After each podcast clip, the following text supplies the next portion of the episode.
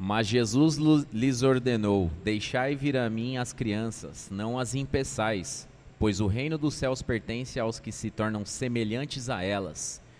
Roda a vinheta.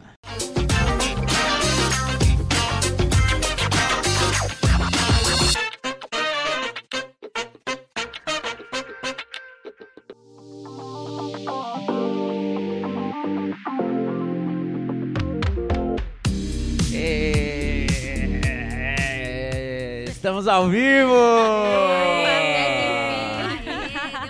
Olha aí, hoje deu certo demais. Ontem, olha aí.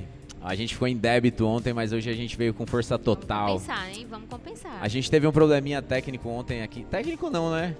A energia aqui na rua. Só a energia da rua. É, só a energia da rua. Por isso que a gente falhou, mas hoje a gente tá aqui. Força total, como vocês podem ver aí, hoje a mesa tá diferente. Calma aí que eu já vou apresentar elas. Primeiramente eu quero falar dessa, dessa novidade aqui, ó. Tem como? Cadê? Corta pra mim, corta pra mim.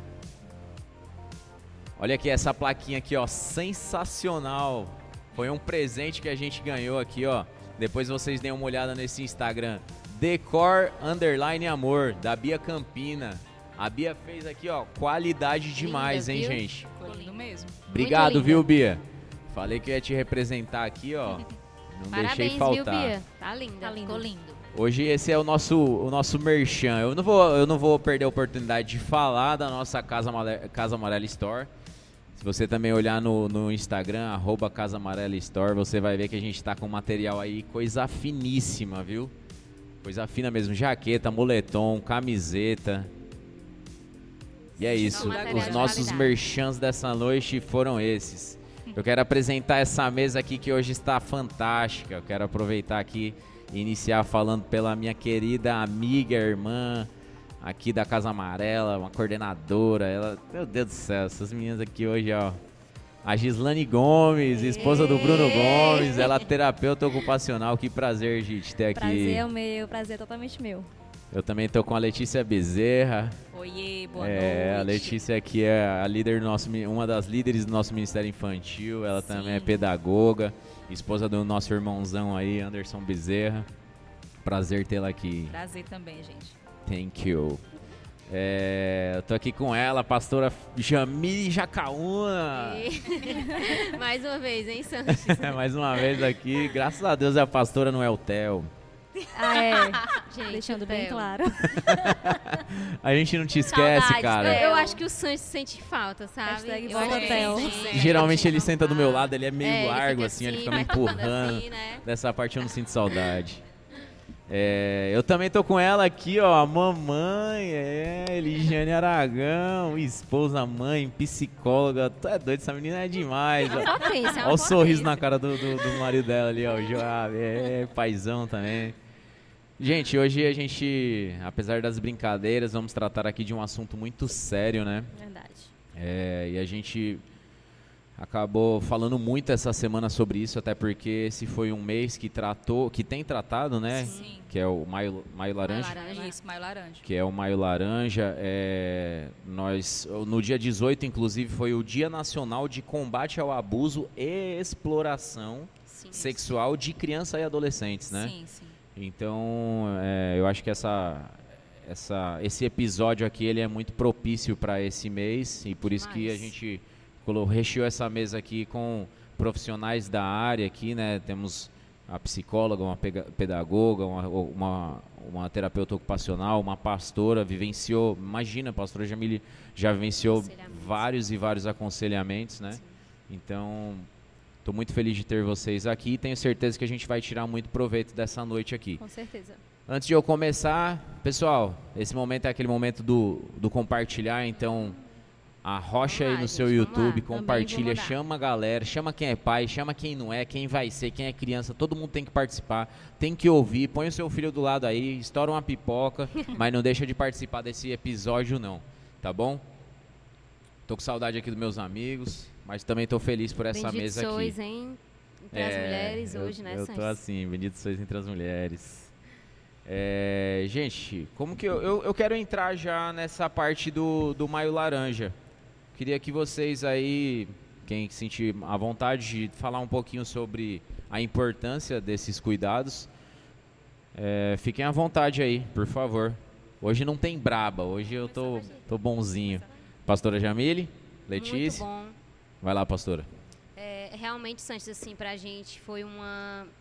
É, é um tema muito relevante, né? Então foi um prazer, uma honra realmente estar aqui. Eu fico muito feliz, muito feliz, porque é, eu vejo que de fato essa é uma iniciativa da igreja, né? Sim. Nós temos é, muitas mães, muitas famílias e não existe uma, uma outra forma de você combater o abuso é, se não for com uma informação, com um ensinamento, ensinando como fazer, ensinando a forma que se deve proceder. Então, de fato, é muito importante é, você falar sobre isso, abordar sobre esse assunto e não ser algo que, que às vezes você vai falar sobre isso, às vezes tem pessoas que têm isso como um tabu, algo, não, não vamos falar sobre isso, as crianças não precisam aprender sobre isso, e aí é onde está o erro, né? Ou fala de forma reduzida, né, pastora? Não dá atenção devida a esse tema, né? Sim. É, como eu falei aqui um pouquinho antes de a gente começar, que eu acho que o, o maior problema hoje é a falta de informação, né? Então a gente vê que a maioria dos. A maioria não, mas muitos dos casos de abuso acabam acontecendo porque a pessoa nem sabe, na verdade, que está abusando Isso mesmo. quando, quando é, é psicológico, quando que é um, um abuso ali, Porque né? Isso mesmo, porque o que, que acontece? É, as pessoas às vezes têm uma, um entendimento equivocado, acha que uma criança abusada ela vai ser abusada apenas por uma pessoa, por um pedófilo. E não Por é uma pessoa distante. essa não é a verdade, né? A maioria das crianças que são abusadas, elas são abusadas é, por pessoas próximas, Próximas. por pais, por tios, avós, primos, familiares, é, vizinhos, né? Então é por isso que a gente fala sobre isso e, e aconselha os pais com relação a isso, porque às vezes uma característica de uma criança que é muito fácil ser abusada é uma criança que ela está na casa de um e outro. Hum. Aquela criança que tem vários cuidadores, aquela criança que tá um dia ela tá com tio, outro dia ela tá com primo, outro dia ela tá com avó Verdade. e tá com avô. E o que é que acontece? O pai, ele confia naquela pessoa. Mas vamos supor, eu deixo meu filho na casa da Gislane, eu confio na Gislane, mas eu não sei quem é o vizinho dela. Eu não sei quem é o primo dela, eu não sei quem é o amigo dela que vai visitar a casa dela. Ah, e os Então- abusadores são tão próximos da criança que muitas vezes a, própria criança não sabe que está sofrendo por um Identificar o abuso. abuso. Ela não identifica. Justamente. E uma coisa muito importante de ser falado também, pastora, é que assim, são dois problemas sérios hoje, tá? Que a gente enfrenta. De ver os pais cada vez mais distantes das crianças, dos próprios filhos, né? E aí essa ausência já deixa uma criança muito fragilizada. Sim. Então ela já é uma criança muito Mas- carente, né? Então assim, como ela está distante do papai e da mamãe, ela vê pouco, ela conversa pouco. Então daqui que ela vá conversar, daqui que você pare, daqui que você escute e vai identificar que foi um abuso, que está acontecendo um abuso, Sim. talvez aí já tem um ano, meses, é muito sério, muito É. sério. É, até porque os nossos filhos eles vão conversar com a gente sobre o que nós conversamos com eles, né? Então assim, se você não conversa com seu filho sobre é, uma educação sexual, ele não vai ter a liberdade de chegar para conversar com você. Uhum. Então por isso que é importante você conversar, você falar, você é, ensinar, porque senão a criança ela não vai sentir liberdade, né? Lembra aí quando a gente era criança? Não, não existia falar sobre isso com os pais, meu Deus do céu, não Verdade. existia é, conversar com os pais sobre isso. Então, é por isso que eu acho realmente muito importante a gente estar tratando sobre esses assuntos. né? E uma, coisa, e uma coisa muito importante é que quando uma criança. a- gente, a melhor maneira de retirar alguma informação de uma criança é brincando. Então, será se você tem brincado com seu filho? Gente, é impressionante. Você senta para brincar e ele começa a discorrer. Se você chegar e falar assim: Oi, tudo bem? Tá, tá tudo bem. Como é que foi o dia? O dia foi bem. Agora, se você senta e vai Interage construir ali, algo, né? aí ele começa a falar: Ah, mas hoje eu caí na escola. Ah, mas Ah, o fulano me xingou disso. Porque às vezes a criança ela tá tão tensa que aí na- ali na brincadeira ela vai se soltando, vai ficando mais Exatamente. confiante, ela vai E, tem, falar e acho que tem uma questão também de que a criança não sabe que ela- como é que ela expõe essas Claro, coisas. É por isso. que eu acho que entra essa parada de Sim. você interagindo, porque a criança vai soltando e você, inteligente, pai, você vai. Ah, é, aconteceu Essa- isso daqui. Essa é, a massa. melhor forma de você ensinar uma criança Já sobre a educação dica, hein? sexual. tá, pais? Essa é a melhor forma de você ensinar seu filho sobre a educação sexual. É através da brincadeira, é através da dinâmica. Porque se você vem, escuta aqui o ShepaCast, escuta o que a gente vai falar, e você chega no seu filho, meu filho, pelo amor Já de Deus, aquele fazer uma é pra abusador, você. senão você vai ser abusado, senão você isso, você tem que ter cuidado com isso, você não pode deixar ninguém fazer Colocando isso. medo em tudo. Quando você faz isso, você gera uma ansiedade nessa criança. Ela passa a ser uma criança que vai ter medo de tudo. Então e não essa deixa de ser um abuso. Essa não né? é a forma de você ensinar sobre isso, como a Gislane falou. É através da dinâmica, da brincadeira, ensinando no dia a dia, com muito diálogo. E isso é, leva muito tempo, né? Não, Eu não é acho, uma conversa só. E assim também, pastora, que também acho muito interessante, é porque, quando a senhora falou, né? é, quando a gente era criança, a gente não se falava tanto, mas a minha mãe, desde, desde que eu era pequena, me ensinou quem é que podia me tocar, Ah, isso é quem é, que muito podia bom. me levar ao banheiro. Então, assim, às vezes os pais acham que, ah, eu não preciso falar pro meu filho de dois, três anos quem é que pode levar ele ao banheiro. Troca minha filha aqui pra mim. Tro- Gente, É, não- isso não daí é pode. sinistro, né? Isso, você tá também É violando, sinistro, a, né? violando a intimidade da criança. Então são pessoas que os pais podem, que os pais permitem. Então tem toda uma questão realmente de você É, você tem que conversar, saber, filho, né? só quem pode tocar é fulano, só quem pode te trocar, te dar banho, É. né? Então tem que desde desde pequeno realmente ensinar, Ensinar. a criança quem é que pode realmente estar trocando, né? Aconteceu uma coisa comigo engraçada semana passada. Desde que o Davi nasceu, a gente fala, né? Ó, a mamãe tá pegando aqui pra limpar, só quem pode tocar aqui em você é fulano, fulano, e a gente dá nomes, né? Aí às vezes ele diz assim, mamãe, fulano, pode? Não. Aí ele sempre diz os amigos dele, né? E o Gui, pode? Não, não pode. E aí eu fui no, no posto abastecer, eu tava com o Davi, só eu e ele, a gente tava lá. E aí tinha uma frentista lá, gente, pelo amor de Deus, que frentista era aquela? Senhor amado. A mulher começou a puxar papo, começou a puxar papo, começou a puxar papo com ele. Aí ela começou a dizer que menino lindo, que menino isso, que menino aquilo. E ele na cadeirinha atrás só olhando, aí dava legal assim pra ela, né? É. E aí teve uma hora que ela disse assim. Meu Deus, olha, eu tenho uma filha de quatro anos. Se ela te visse, eu tenho certeza que ela ia querer namorar contigo, ela ia querer Eita. logo dar um beijo na tua boca. Olha, A quatro frentista anos. falou isso pra ele. Meu Deus do Que a filha dela é de 4 anos. Gente, nessa hora, eu não precisei nem, quando eu ia falar, não precisei nem falar. Ele foi logo dizendo assim: não, beijo na boca não pode. Tá? Então Tá é vendo? por isso que é importante a gente ensinar, porque quando nós ensinamos, eles vão saber se defender. Sim. Sim, né? verdade. E eu achei isso tão engraçado, porque ele só tem três anos. E ele disse, não, beijo na boca não pode. E aí na hora ela ficou toda errada, né? Aí eu disse, tá vendo? Então, assim, realmente é algo que a gente vem ensinando desde, desde o ventre. Eu acho que essa parada do não é, é um desafio, né? Porque às É. vezes a gente pensa que ah, vai desagradar, mas a gente tem que lembrar que o filho não tem que. Sim, Ele não tem que suprir a expectativa de ninguém, né? é verdade. Nessa parte assim é, de, de paternidade, eu como pai de primeira viagem, a Abigail já tá com um ano e três meses, mas eu tenho muito cuidado, é como até falei aqui na mesa, né, que até quando que eu vou dar banho nela, e às vezes eu tomo banho com ela, mas eu, eu tô de sunga ali, eu tenho cuidado de Sim. ela não me ver nu e é claro que é, é um cuidado porque fica é um imprint, É né? Isso daí pode é. ser é uma impressão, pode ser levado pro resto da vida dela.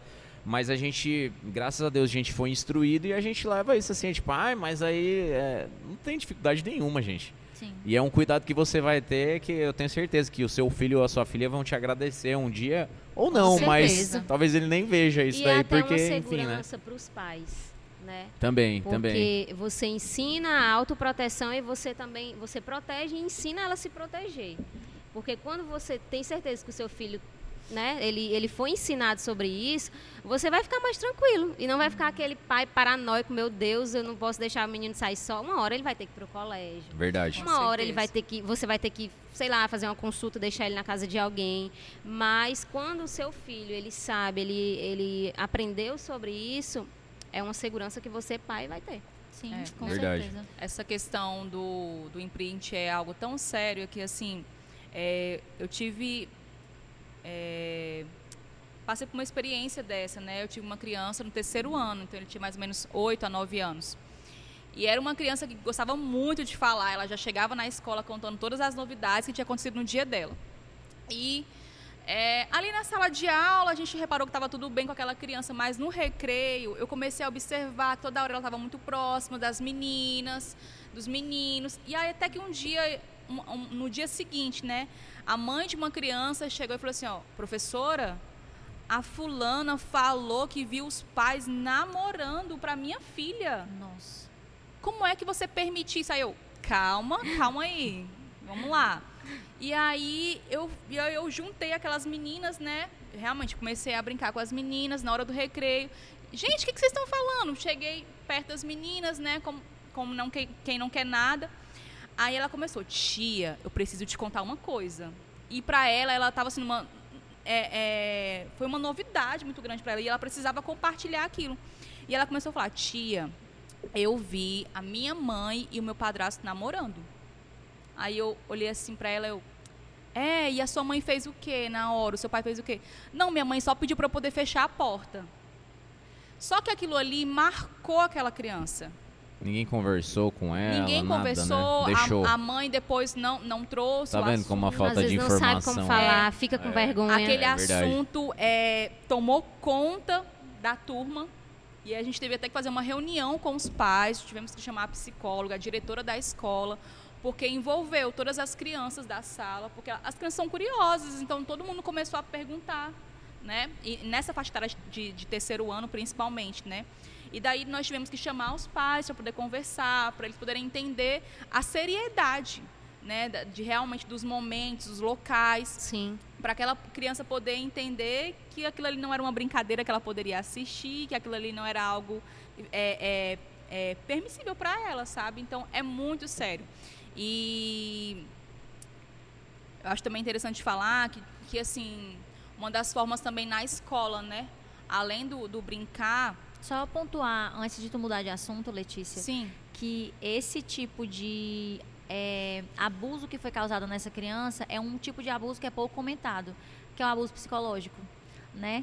É óbvio que os pais não estão alheios a, a passar por uma, situa por uma situação dessa. sim. Eles podem, né, é, porventura, sem querer esquecer a porta destrancada, o filho entrar sem. É óbvio que isso pode acontecer. Mas esse é um tipo de coisa que deve também ser cuidado com né? certeza. Quando a gente fala de abuso, a- imediatamente, assim, a priori, vem o abuso, abuso- sexual, Isso. que é É. o abuso físico.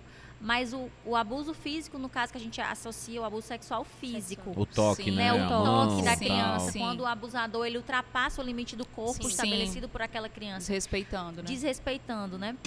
Agora o que a gente precisa deixar claro é que esse tipo de abuso também acontece. E aí, Claro, o que né? fazer? Ele Pronto.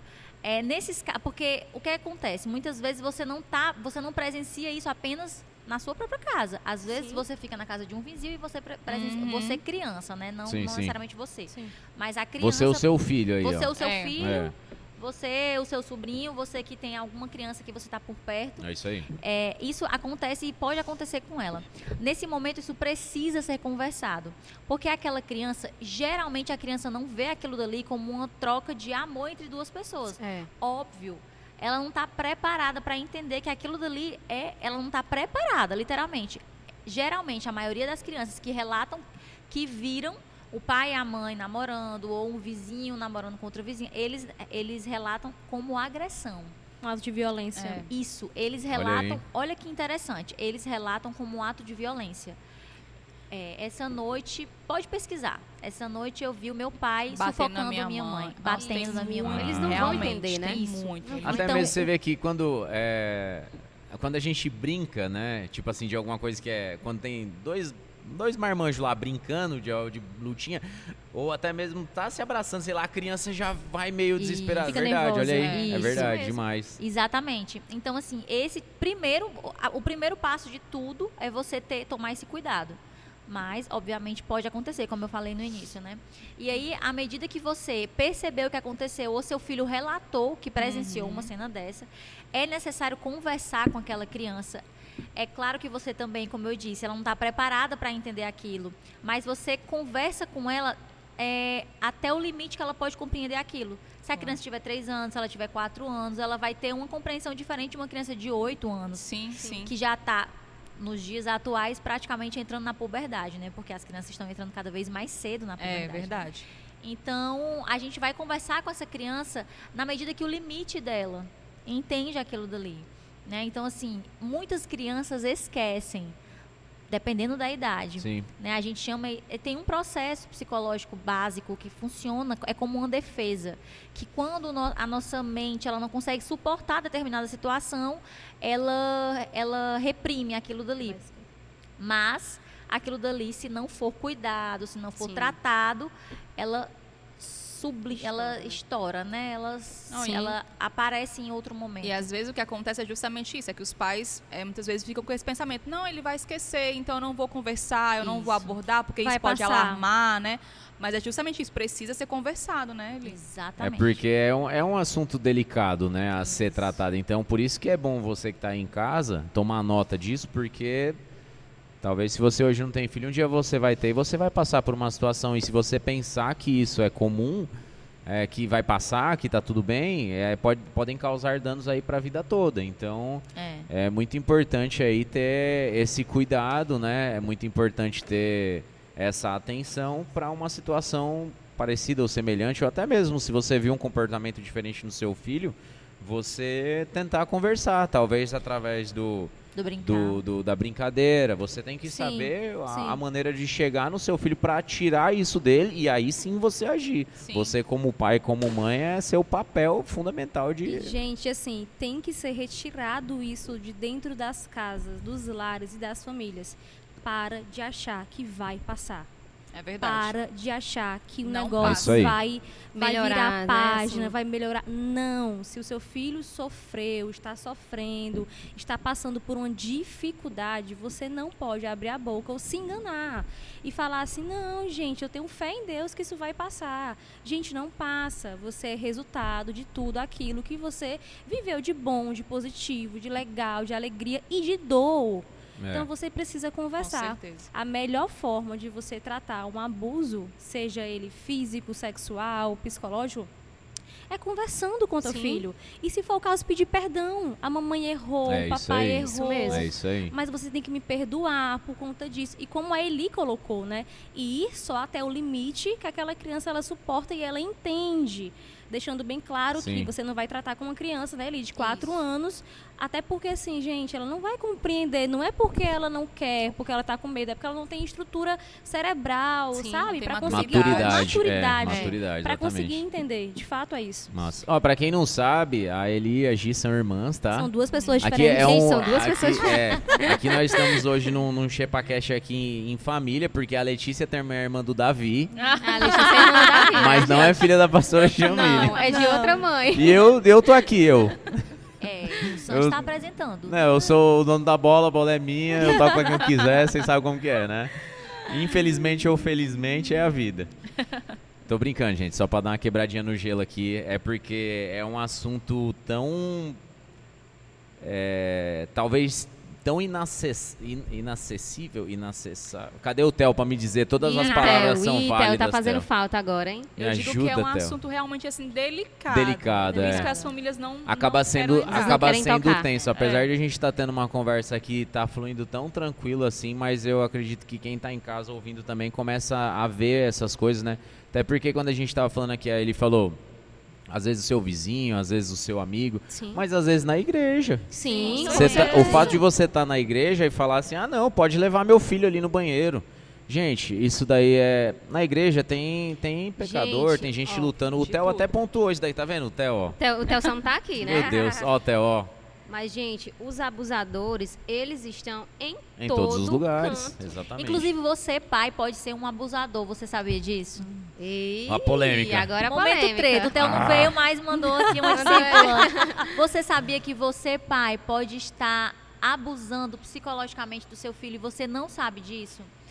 E aí entram os assuntos que a gente pode trazer, né? Se vocês quiserem, né? Se o dono da bola deixar. Por favor. os assuntos que são extremamente pouco comentados, né, que é um tipo de abuso também, que são os abusos psicológicos, né, que Sim. são esses abusos que, por não conhecer o meu filho, por não conhecer o temperamento do meu filho, por não conhecer é, a identi como a identidade se estrutura, se molda, eu acabo agredindo o meu filho verbalmente, emocionalmente. Então, quando eu falo você, pai, pode ser um abusador, é porque não necessariamente você está ali agredindo o seu filho fisicamente.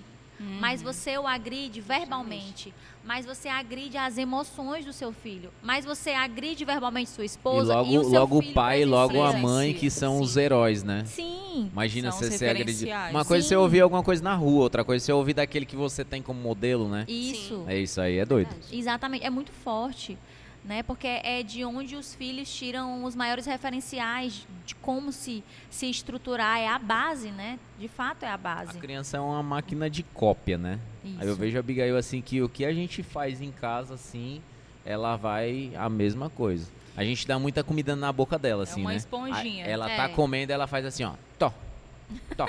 E ela vai, ela vai, tudo que a Vai gente faz, aprendendo. ela reproduz. Então, se você reproduz o mal, meu amigo, infelizmente seu filho vai reproduzir. Sanches sabe que as, é, a educação né, dos filhos, um tema que é extremamente tratado hoje em dia, um tema que é extremamente buscado pelos pais, né? Olha, eu, eu quero educar bem os meus filhos. Eu acho que é um, é- é- chega a ser um tema que, que tira um pouco a paz dos pais quando eles descobrem que têm filhos, quando eles começam a criar os filhos. Será que eu estou educando os meus filhos de forma correta? Será que eu estou sabendo educar Verdade. as emoções? Né? E isso é, é tão sério, é tão sério. Eu- hoje eu estava lendo um estudo de que nós, pais, só educamos os nossos filhos através das emoções. Eu vou explicar. É, você que é pai, você que é adulto, tá? Não vou falar só para pais. Eu falo para adultos porque provavelmente você Sim. pode estar assistindo esse podcast, você um dia vai ser pai, mas você um dia vai também é, educar aquele, aquela pessoa que está com você, aquela criança, enfim. Mas você sabia, vocês lembram que alguém que não é seu pai e não é sua mãe exerceu um dia um papel fundamental que te educou de alguma forma? Sabe, aquele, aquele senhorzinho da rua, aquela senhorinha da rua, aquela tia da escola que não era a tua professora, A tia da cantina. a tia da cantina, alguém te educou positivamente, alguém te encontrou, te- digamos que te enlaçou, te envolveu. Aquela pessoa te educou porque ela te ganhou nas emoções. Nós somos educados a partir das nossas emoções, a partir do que Caramba. nós, nós sentimos. Às vezes, você não aprendeu matemática, não é porque você não era bom em matemática, é porque você não gostava do professor. É Sim, verdade. E o Muito contrário sentido. também é verdade. Às vezes você não é tão bom em biologia, mas você gostava do professor. Tá vendo? Tá vendo? Vocês ficam falando aí que os outros não sabem das coisas, ó. Entende? Então, às vezes, você vai. Eu, eu lembro muito bem. Olha, eu, Caramba. eu sou psicóloga. Eu poderia clamar aos quatro ventos que eu não entendo absolutamente nada de matemática. Mas eu, em uma determinada escola daqui de Fortaleza, eu ia até a lousa. Eu, eu mesma fazia os, eu fazia os cálculos na lousa. Só que quando eu tava- chegava na prova, eu tirava nota 1. E meu professor ficava indignado com aquilo. Ele dizia: Meu amor, você faz, a, você faz as questões na lousa. Mas para mim, era excelente ir na frente de todos os meus amigos e fazer. O meu professor estava ali, ele me, ele me impulsionava, ele me fazia Caramba, avançar. Mas quando eu estava na prova sozinha, dentro da minha cabeça era assim: eu não vou conseguir, eu não vou conseguir, eu não sei, eu não sei, eu não sei. E eu Não fazia. não fazia. Né? Então, o meu professor chegou aí comigo na coordenação e disse: essa não está errada, a Eligiane faz as questões aqui na lousa, eu posso provar, eu tenho como provar, ela é uma das melhores alunas. Mas na prova, por conta das minhas emoções, eu não conseguia tirar uma nota boa. Caramba. Aí eu te- comecei a fazer prova oral, né?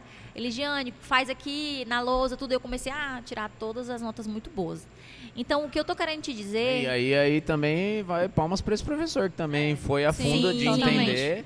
E até fala, e, e na prova oral você foi bem. Que deu a Fui. atenção Olha aí que legal. necessária Muito bem. pra É isso, tá vendo a Percebeu importância? o aluno, né? Percebeu Demais, a dificuldade, foi sensível. Legal. Exatamente. E hoje, é, muitas vezes, eu, eu sou, eu me percebo um pouco assim, né? Como meu temperamento é sanguíneo, eu preciso da fala, eu preciso da linguagem. Então, às vezes, eu me expresso muito bem e na hora de escrever eu não consigo escrever tão bem aquilo que eu estou querendo falar. Né? E aí entra um pouco no que a gente pode falar também de temperamento, se vocês Muito quiserem. bom, muito bom. Fala aí, gente. falar. Fala aí no Bora chat, avançar. vocês querem. É, Vocês querem que a gente fale Tem de chat. Como é que tá isso? Tô vendo aqui, o pessoal tá impactado aqui. O pessoal tá dizendo que esse realmente Quero esse Chipacast promete. É, gente, já tá prometendo faz tempo, já faz meia hora. Meia começou. hora, meia hora. É, deixa eu ver aqui. Vamos lá, escreve, escreve aí que eu tô de olho em vocês aqui. Quero, sim, olha. Temperamentos aí é o assunto do momento. Querem aprender. Falar tudo, meu Deus. Vamos lá. Gente, ó, eu vou, eu vou até fazer isso aqui, porque eu acabo sempre esquecendo. Arroba Eligiane Aragão. Eligiane Aragão. Só isso, seu Só Instagram. isso. Arroba Jamile Não, perdão, eligianearagão.pc. Ah, tá vendo Psi de aí? psicóloga, tá, gente? é, PSI. PSI. Arroba Jamile Jacaúna. Jamile Jacaúna. Posso falar? Não é Jamile e Jacaúna, tá, gente? Jacaúna É é, o o meu sobrenome. Eu preciso deixar isso claro. Porque as pessoas pensam que o nome do meu esposo é Jacaúna, mas o nome dele é Felipe. Eu posso, eu Felipe posso falar que é, Jacaúna. Eu posso falar que é Jamile com dois L's e Y. Pode, pode falar. É, senão não vão encontrar. vão achar, pastor. é verdade. Letícia Bezerra.pedagoga. arroba Letícia Bezerra ponto pedagoga. Isso. Gislane Gomes T.O. T O. T.O. Pronto. Olha aí, esses são os Instagrams. Se você não segue, já tá demitido.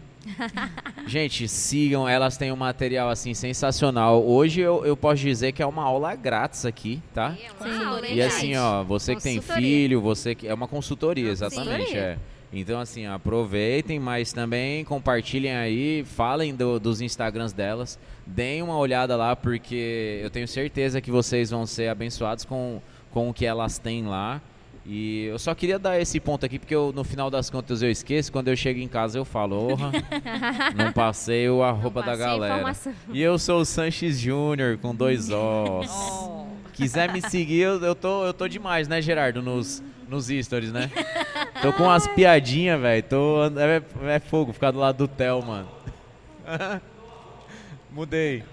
Mudei a era a Sanches BR14 eu troquei, porque a Catiane falou, por que não BR16? 116. Aí eu, é, mano, deixa eu trocar. O pastor William falou, eu troquei. Falou? É. Beleza. Acabou o momento Theo aqui. Gente, então, a gente tá entrando na parte dos temperamentos, que assim, eu tenho certeza absoluta que todos têm muitas curiosidades, né? Eu acho que a primeira, a pessoa tá. Já já vai ter alguém dizendo aqui, qual é o meu temperamento, ele. Bem capaz. É só me seguir no Instagram só que você descobre. Isso. Aí, gente, eu até quero dizer só um ponto aqui da importância de você também entender os temperamentos dos seus filhos, para que você não não não corte ele, não não castre Não o seu filho, né? Porque Sim, às vezes seu filho certeza. Muito Eu vou falar uma importante. história bem rapidinho aqui que eu nem sei se é real. Uma vez eu ouvi essa história. É uma criança que ela na escola ela ouvia música, ela ficava afastada de todo mundo e o pai e o pai, a mãe foi chamada, essa menina e o professor falava que é, o seu filho deve ter algum grau de autismo e tal e não sei o que. A criança sempre ficava afastada e tal. Aí a mãe ficou desesperada, meu Deus, minha filha é autista e tal, tal, tal, não sei o que. Até que chegou um ponto que aí ela conseguiu levar essa criança até uma profissional. Que aí nesse caso eu acho que é uma psicóloga. Neurologista.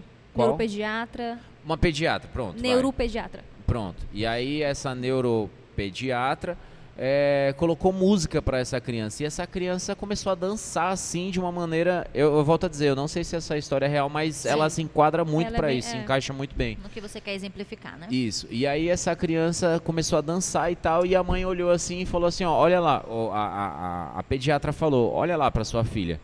E ela dançando, meu Deus, ela realmente é autista, né? Não. Sua filha gosta muito de música, coloca ela numa escola de música, de, de dança. E a menina passou a dançar e ela virou uma, uma artista. Então, às vezes, o temperamento, ele se enquadra nisso, porque já pensou se ela realmente fosse começasse a medicar essa criança? Sim. O meu irmão, ele teve um, um diagnóstico no, quando ele era criança, meu irmão tomou remédio de tarja preta, mas ele não precisava tomar. Nossa. Então, é muito pesado. Então, É. eu só trouxe essa história aqui só pra entrar um pouquinho nessa parte de temperamentos. Perfeito. Inclusive, essa história sendo real ou não, ela exemplifica muito bem isso. Porque Com certeza. se essa criança, dentro de uma escola de música, de dança, é porque, né, alguém pode maldosamente dizer assim, certo, mas antigamente ela não se relacionava. A mãe ficou preocupada de que ela, não, ela, ela era autista porque ela não se relacionava. Ok, ela não se relacionava. Pro, gente, pensa, com, pensa, vamos lá, pensa comigo. Você chega, vou colocar igreja. Você che- chega numa igreja, você já chega falando com todo mundo? Não. Oi, tudo Não, bom? Meu não. nome é Ligiane. Você É. gostaria de me conhecer? não é assim, gente. Então, você não é doida, né? A pessoa vai dizer assim, ó, sai daqui, louca. né? Funciona dessa forma. Essa pessoa, muita gente não funciona assim. E se uma pessoa chega pra você assim, provavelmente você não vai querer se relacionar com essa pessoa, verdade, gente. Você sim. vai dizer de, de- de que lugar essa pessoa veio, Esquisito, gente. né? Que Deixa eu pessoa- arrumar um amigo pra você aqui, Deixa eu peraí. arrumar um amigo Espírito Santo, né, Pra você, pra caminhar contigo. Então, é difícil para uma criança chegar e se relacionar. Ela se relaciona através do que ela tem em comum com outra pessoa. E se provavelmente essa história for real, ela dentro de uma escola de música, de dança, ela ia encontrar esse esse vínculo com outras crianças É, nesse sim. local, né? Ele, antes de você começar, eu queria até falar assim, como é importante, é, não só os pais, mas todos os profissionais que trabalham com a criança saber sobre os temperamentos. Eu falo isso porque, basicamente, quando é em reunião de pais, por exemplo, né? É, basicamente, as professoras taxam a criança, tipo assim, ah, seu filho fala demais, seu filho é tagarela. Não, seu filho não fala com ninguém. Eu vou fazer o que? Eu vou cortar a língua Perfeito. dele? Pois é. Só que a questão não é se o seu filho fala mais, se o seu filho fala menos, mas o quanto mudou a minha mentalidade, co- como eu comecei a enxergar diferente os meus alunos quando eu comecei a realmente a estudar e a entender sobre os temperamentos. Perfeito. É, eu, eu li uma frase essa semana que mexeu muito comigo, que é, dizia assim: antes do professor saber os temperamentos dos seus alunos, ele precisa primeiro saber o seu temperamento. Nossa. Muito bom. perfeito. Porque da forma que o professor vai lidar com a criança, é que aquela criança vai se manifestar em sala de aula. E o que acontece, é, na maioria das vezes, é, por exemplo, chega um aluno. Gente, eu tive um aluno. Sempre tem, né? Aquele aluno que marca a sua vida. O abençoado. O abençoado. A santidade. Gente, só que foi a, a santidade em pessoa, né? E ele chegava, sabe aquela música do Denis, o Peixinha? Vinha na minha mente. Aí eu, meu Deus, chegou. Só que na época, é, justamente, eu não tinha preparação, a escola não falava sobre, né? Nós já rotulávamos a criança. Então foi uma criança que até eu conseguir virar a chave, era uma criança muito difícil em sala de aula. Perfeito. Primeiro, porque eu não sabia lidar com Perfeito. ele e eu queria muitas vezes impor, né? Que é isso que acontece muitas vezes, é que a escola, o professor, ele quer impor a, a forma da criança agir em sala de aula. E Perfeito. quando a criança não não não faz, o professor castiga a criança, vamos Sim. dizer assim, né? E a segunda coisa é realmente a criança que ou, ou confronta ou aquela que desanima total, né? Então eu, acho, eu achei muito interessante assim como a minha visão mudou quando eu comecei a entender os temperamentos, comecei a respeitar os temperamentos dos meus alunos e a, até percebi como melhorou o clima da sala quando eu comecei. Não, fleumático vai vai estar melhor com fulano, e- porque você começa a realmente a, a trabalhar Sim. sabe a identidade da criança, realmente o temperamento dela, a partir daquilo que ela é, sem o professor querer mudar a criança, né? Com, com, com, com as tarefas, com o dia a dia. Não né? é só a lição, né? É, é Não, doido, hein, isso daí, porque é uma sala, eu fico pensando, aí eu justamente. me vem um filme aqui A de lição é uma 5%. sala de aula com 42 crianças, Nossa. tudo gritando e você, meu, É. é pancada, né? Mas conta ali, para falar pra gente como Na que é os verdade, temperamentos. Na verdade, Letícia, não, não é só a sala de aula que é alterada, né? Sim. É, esse tema dos temperamentos, ele me causa uma, profu uma profunda esperança. Porque eu acho que se o dono da bola me convidasse aqui para vir falar só de temperamentos, Eu acho que a gente viria. teria um episódio aqui só Nossa. de É, temperamento. só Porque os Também acho. temperamentos, eles auxiliam. Na verdade, vocês aqui, eu acho que se a gente entrar em cada um dos assuntos aqui, Isso. daria um ChepaCast pra cada um. Verdade. Os temperamentos, vocês não têm noção como o temperamento auxilia, por exemplo, relacionamento. Verdade. Sabe, casamento, Acredito. relacionamento. Porque, assim, uma coisa que a gente precisa deixar claro, primeiro de tudo, é que nós não somos o nosso temperamento.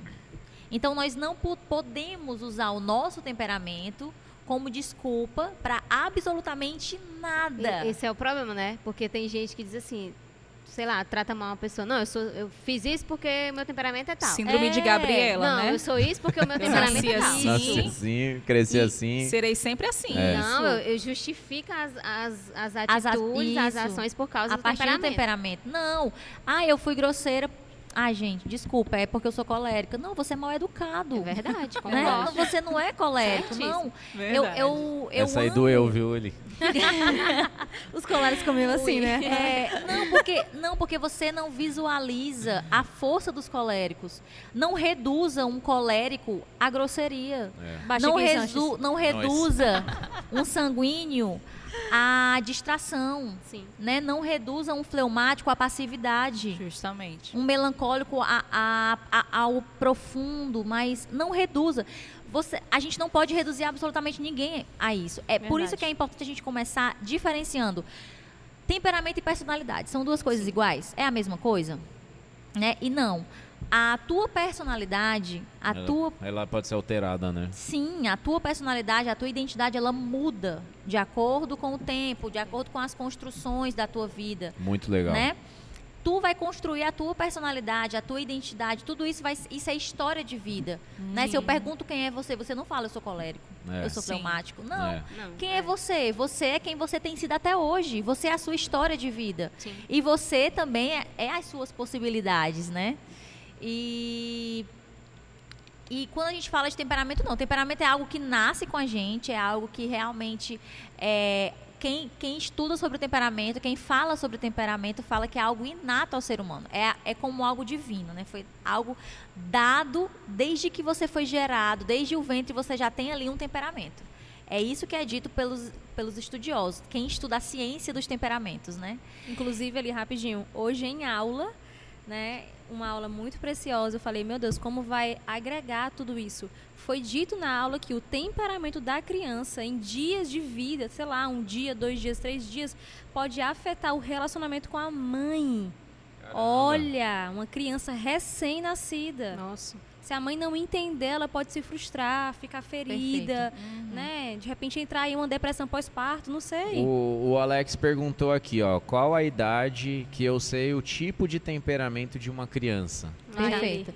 Essa é a idade que você consegue saber com, digamos, não com absoluta certeza, mas que você já consegue dar uma identificada. precisão, é, né, a- melhor. é com mais precisão, é a partir dos sete anos.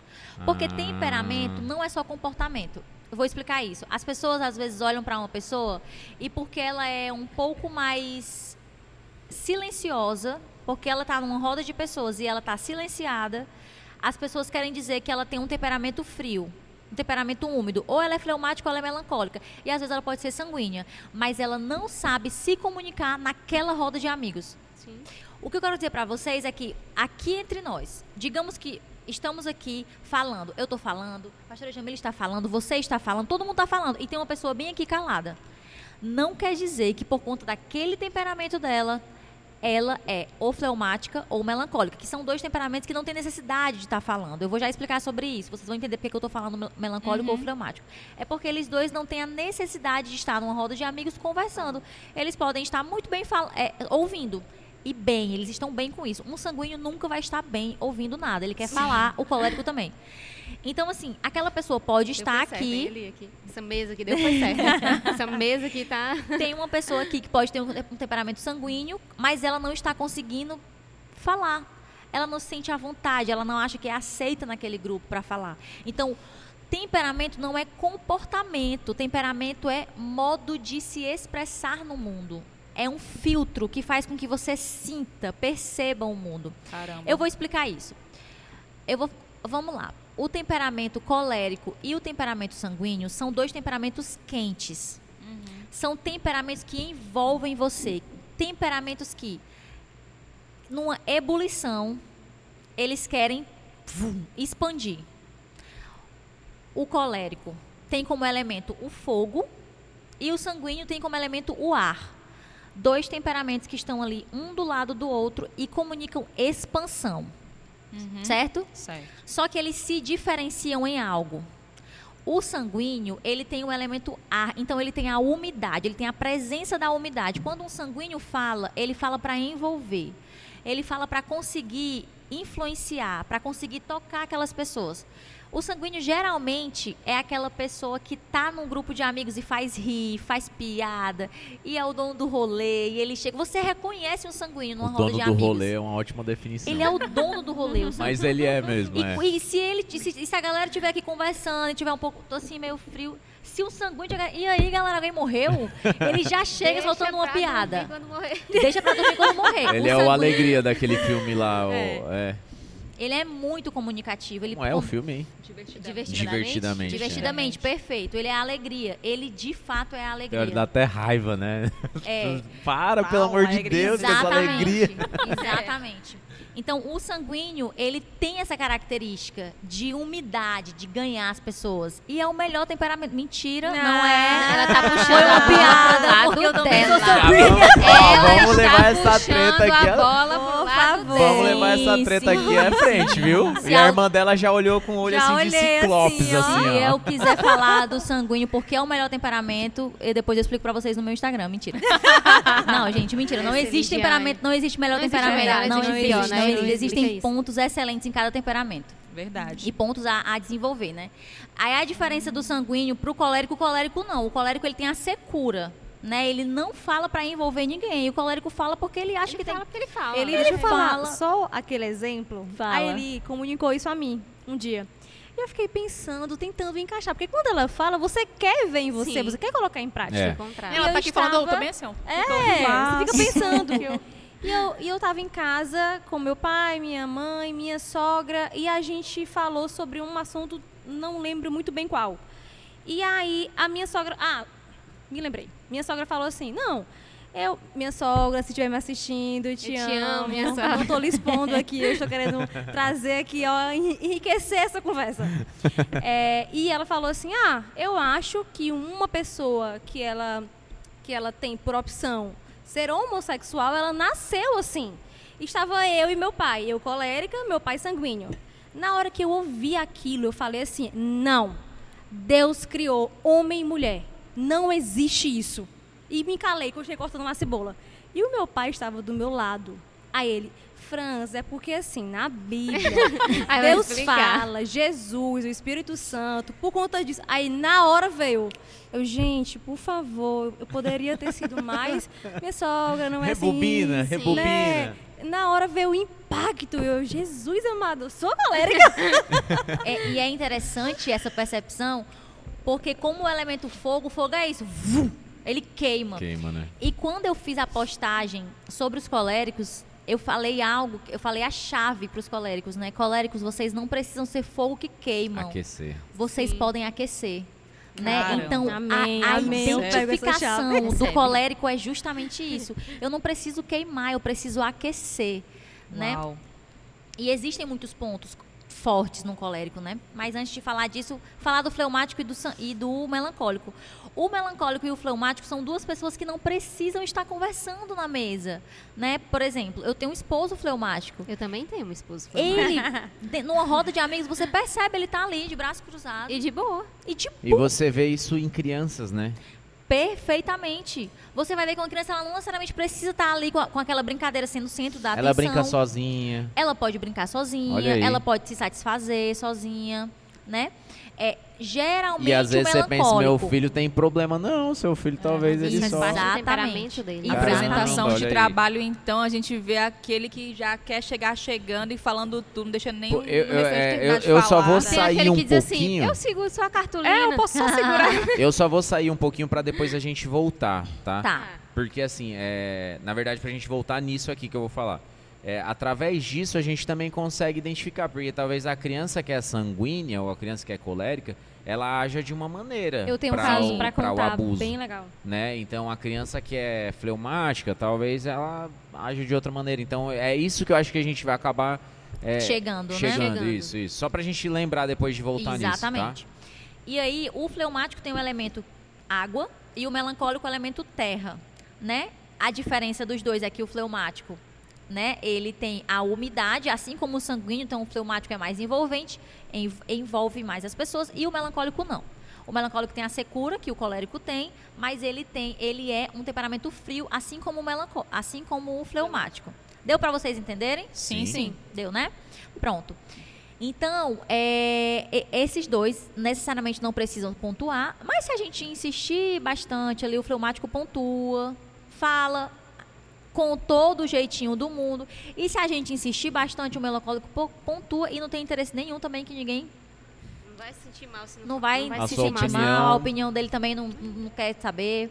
Então, assim, geralmente, o que a Gi falou, por exemplo, do temperamento de uma mãe que tem como filho uma, uma criança melancólica. Olha que interessante.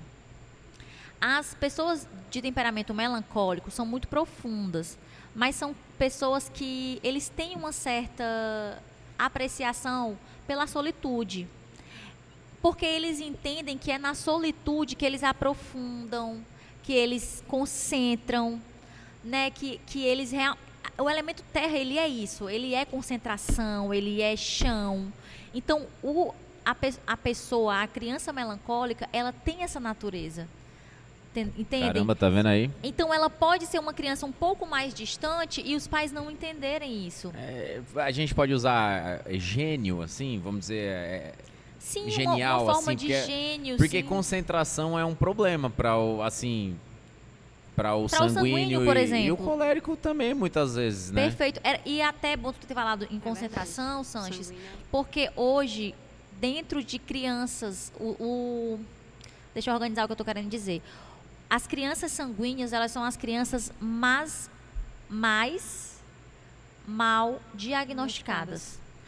Elas são crianças diagnosticadas com Esse assunto vai render. TD TDAH.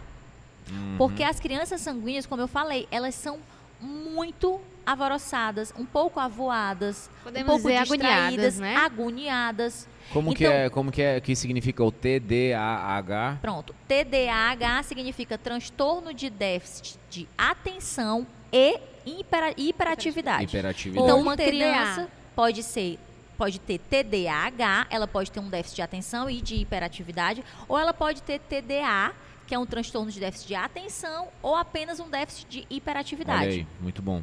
Né? Então, assim, as crianças, quando a gente estuda é, temperamento, isso é muito falado. Que as crianças que são sanguíneas, elas são muito mal, diag- muito mal diagnosticadas. Porque Sim. elas são crianças muito avoadas. E as crianças coléricas são muito mal diagnosticadas. Sabe com o quê? Transtorno opositor desafiador. Nossa, TOD. famoso TOD. TOD. Para quem não sabe essa sigla, transtorno opositor desafiador. E aí, como é que elas chegam na clínica?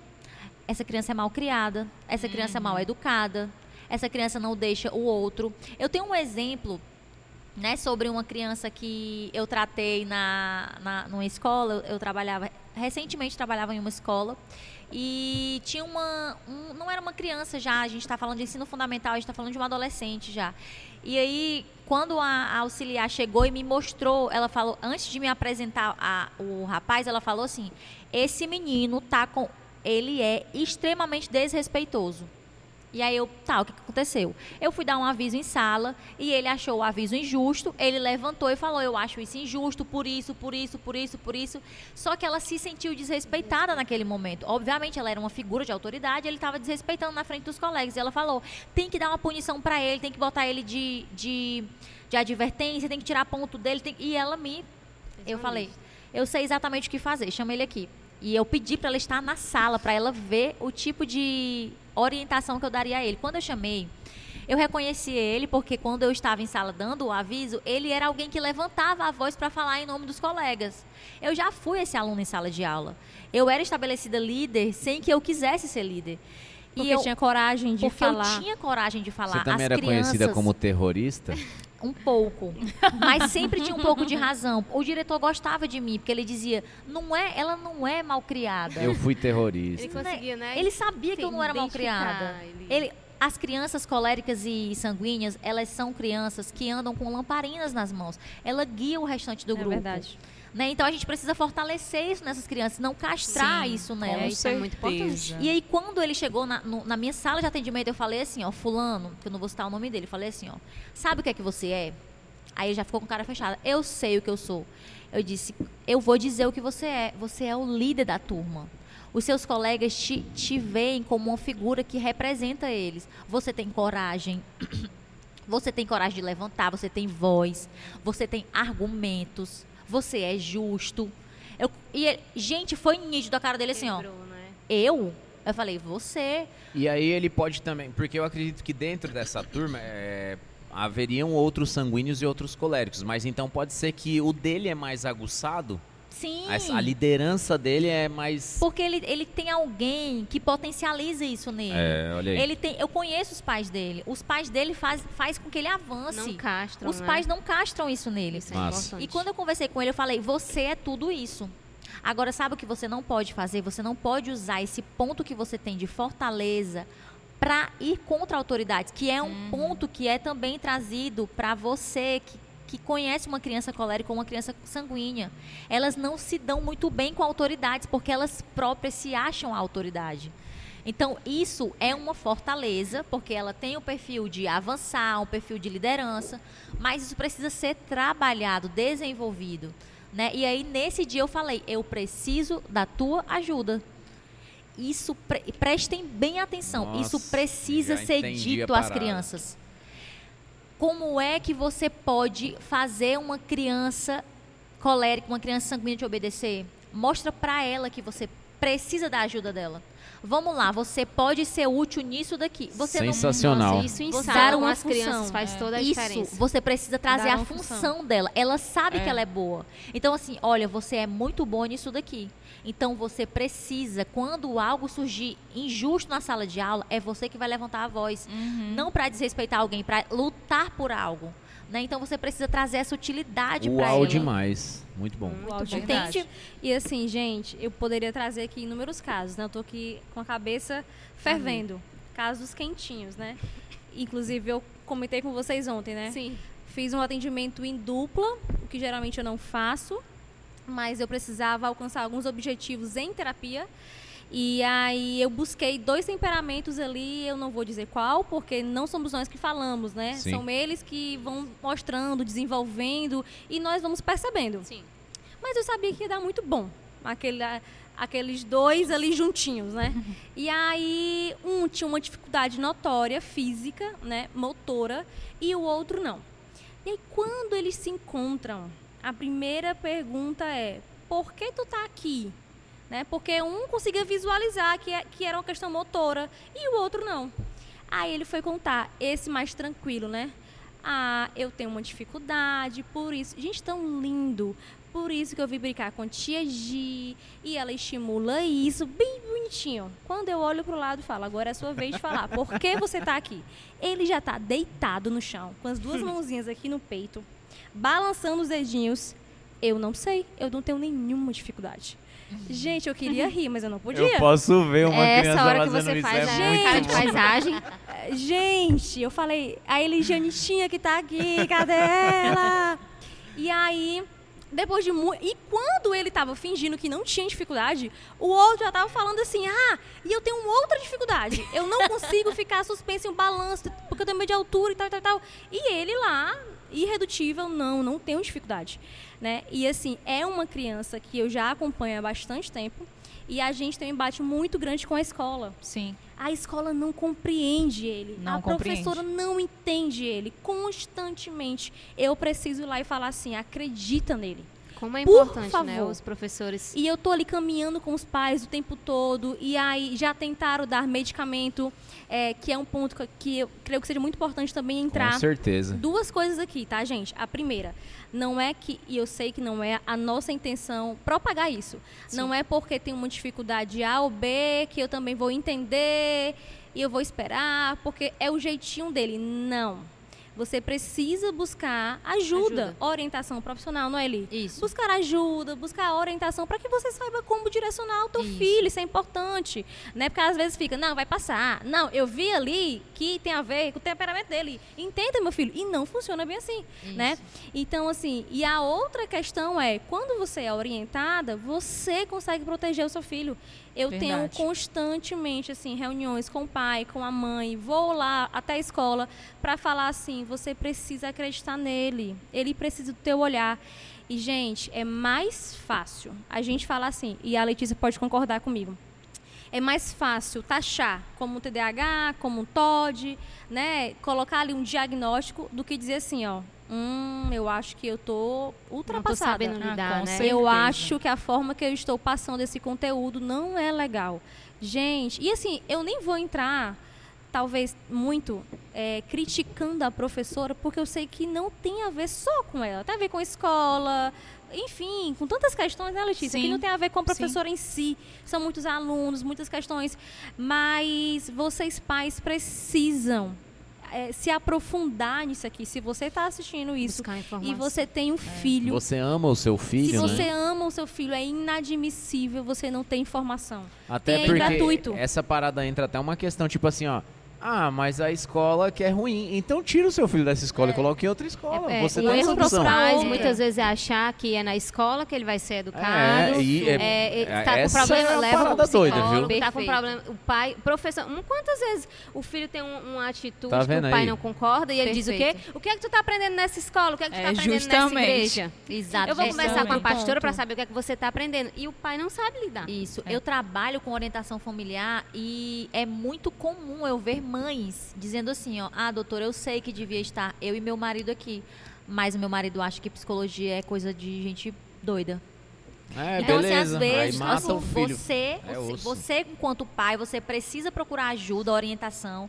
Você é, não, como a Gi falou, às vezes, ok, às vezes é uma questão de identidade, temperamento, mas você não procura ajuda, você não Sim. procura auxílio de alguém Com e você certeza. lança para a escola, porque eu trabalhava em uma É escola. mais fácil jogar a culpa, né? É mais fácil. É. atre- é- Ó, deixa, deixa eu fazer uma pergunta dentro disso daí. Faz. É, eu já vou até dizer aqui que o, o nosso nosso repórter aqui, o voo dele gente. atrasou. Ah. O voo Aí ele- Logo Ele não hoje, tá eu não aqui com a que ele gente. não vai estar aqui nesse tipo Pois é, temos aqui uma, uma perca aí grande do Giovanni, mas ele tá de folga Será que alguém hoje. tá sentindo saudade? Giovanni, nós chamamos, cara, sentimos sua falta. Verdade. Ó, deixa eu, deixa eu perguntar aqui, porque o pessoal mandou, né, na caixa de perguntas Sim. lá do, do History, e tem uma pergunta aqui com base disso, né? Uma criança crescendo sem o contato físico com o pai, o abraço, o colo, o beijo, o carinho, essa criança ele vai, ela vai ter problema? Aí só vou falar até, né, bem rapidinho. A Abigail, é, ontem na hora que ela acordou, eu tava em casa. E aí ela veio assim, meio dormindo tal. Aí hoje eu não tava quando ela acordou. Aí a Kate falou que assim que ela acordou, ela falou assim, papai! Aí saiu me procurando pela casa. Oh, meu Deus. Aí eu até falei pra Kate assim, eu falei, meu, e a criança que cresce sem o pai, né, mano? Sim. Então, dentro disso, né, aí eu volto pra pergunta de novo. Essa criança que ela não cresce com esse afeto dos Uhum. pais, não só do pai, mas dos pais, ela vai ter problema? Com certeza, Sanches. É, é óbvio que existem algumas mães que trazem a seguinte fala: eu tenho um, marido que trabalha demais. Eu tenho uma- um marido que tem pouco contato com os filhos. Ele sai de casa, eles estão dormindo. Ele volta para casa, eles estão dormi- dormindo. E deixa eu dizer algo para vocês. Nada justifica. Gravem essa frase, hein? Nada justifica a ausência afetiva de um pai ou de uma mãe. Nada, nada. E isso causará sérios problemas em seus filhos.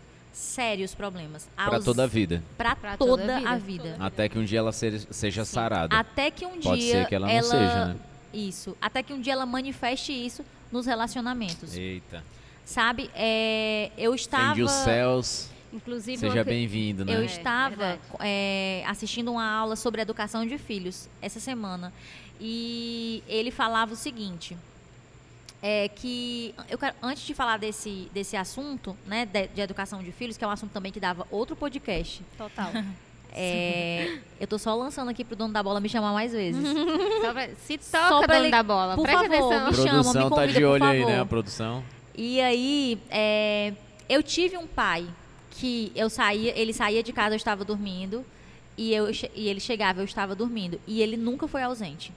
Quem me conhece, quem sabe da minha vida, da vida da minha irmã, sabe como meu pai foi presente na nossa vida. Porque eu sei que a, qu- que a Manda quantidade. um abraço aí pro paizão. Um abraço, papai. Abraço. É, eu sei que a quantidade de tempo é importante, mas a qualidade, A do qualidade, tempo né, é muito mais importante Conta muito mais. Concordo. conta demais. E sim, eu queria é, na aula, né? E aí ele estava falando como existem é, debilidades em pais que se separam, né? E aí vai um pai para um lado e uma mãe para o outro. E aí como educar um filho dentro de um casamento, né, dentro de um divórcio, né, dentro de um casamento que não deu certo, não deu certo. E aí ele fala, é óbvio que os pais provavelmente não deram certo, né, é, matrimonialmente por alguma questão de identificação, enfim, amorosa, não interessa aqui, mas eles não podem esquecer que eles ainda são um time de Sim. pai e de mãe. E aí ele deu um exemplo, né, de uma mãe que ele atendeu, de uma mãe. Olha que interessante esse exemplo. Eu falei até na tua live, não foi, Gi, Falou. sobre isso. Olha o exemplo que ele deu, de que é, existe uma mãe que ele estava dando orientação familiar e ele falou assim, que a mãe chegou para ele e falou assim, ó, eu fui uma mãe fraca. Eu não consegui dar conta do meu filho, mas agora eu quero aprender. E aí, só que eu me sinto sozinha para educar o meu filho. E aí o que, que ele falou? que chegou determinada regra que o filho dela estava na casa dela, era como se assim, uma semana na casa do pai, outra semana na casa da mãe. E aí na casa da mãe ele quebrou a regra e digamos que ele parou de utilizar o notebook. Por conta disso, você vai ser castigado, vai ser uma punição, vai ser isso, né? Então ele parou de usar o notebook.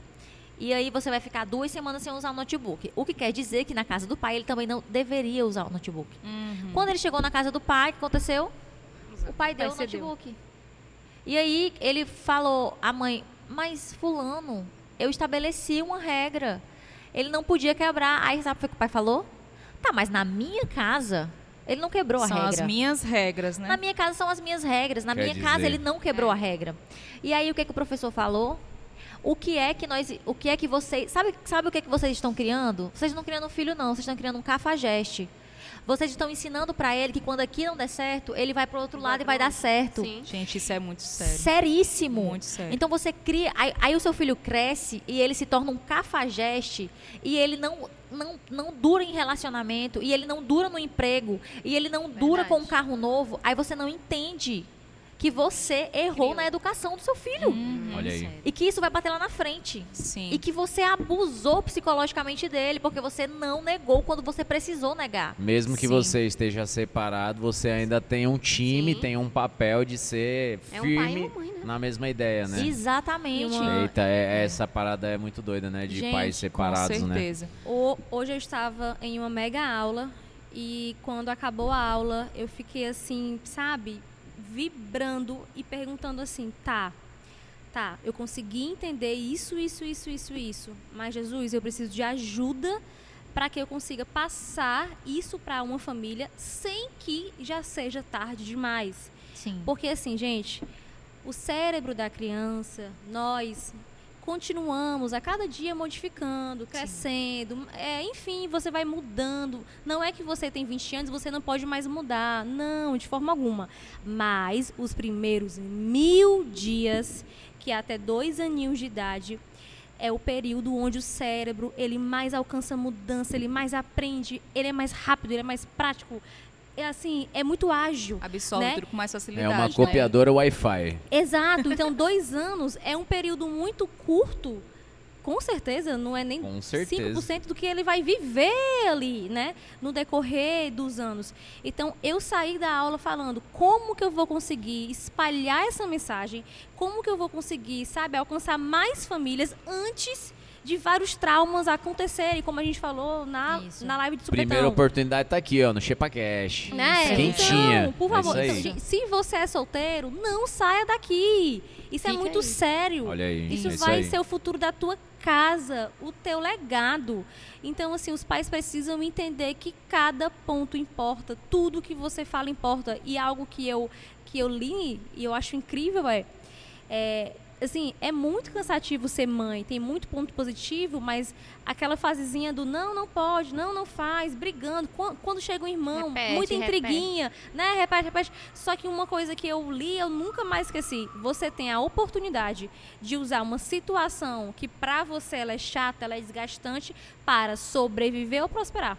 O que o teu filho vai aprender com aquela situação? Ele vai sobreviver? Como assim de sobreviver? Menino, para com isso. Ah, para de brigar. Poxa vida, coisa chata. Vão dormir, saiam daqui. Isso é sobreviver. Eu estou me distanciando do estresse. Agora, como eu posso prosperar? Chamar entender ou deixar que ele se resolva, se for o caso, intermediar, chegar no ponto que ensine algo, que eu possa falar assim, putz, eu ensinei algo para o meu filho e ele possa saber que, Sim. que ele aprendeu algo, né? Então, Sim. assim, gente, isso é muito, muito sério.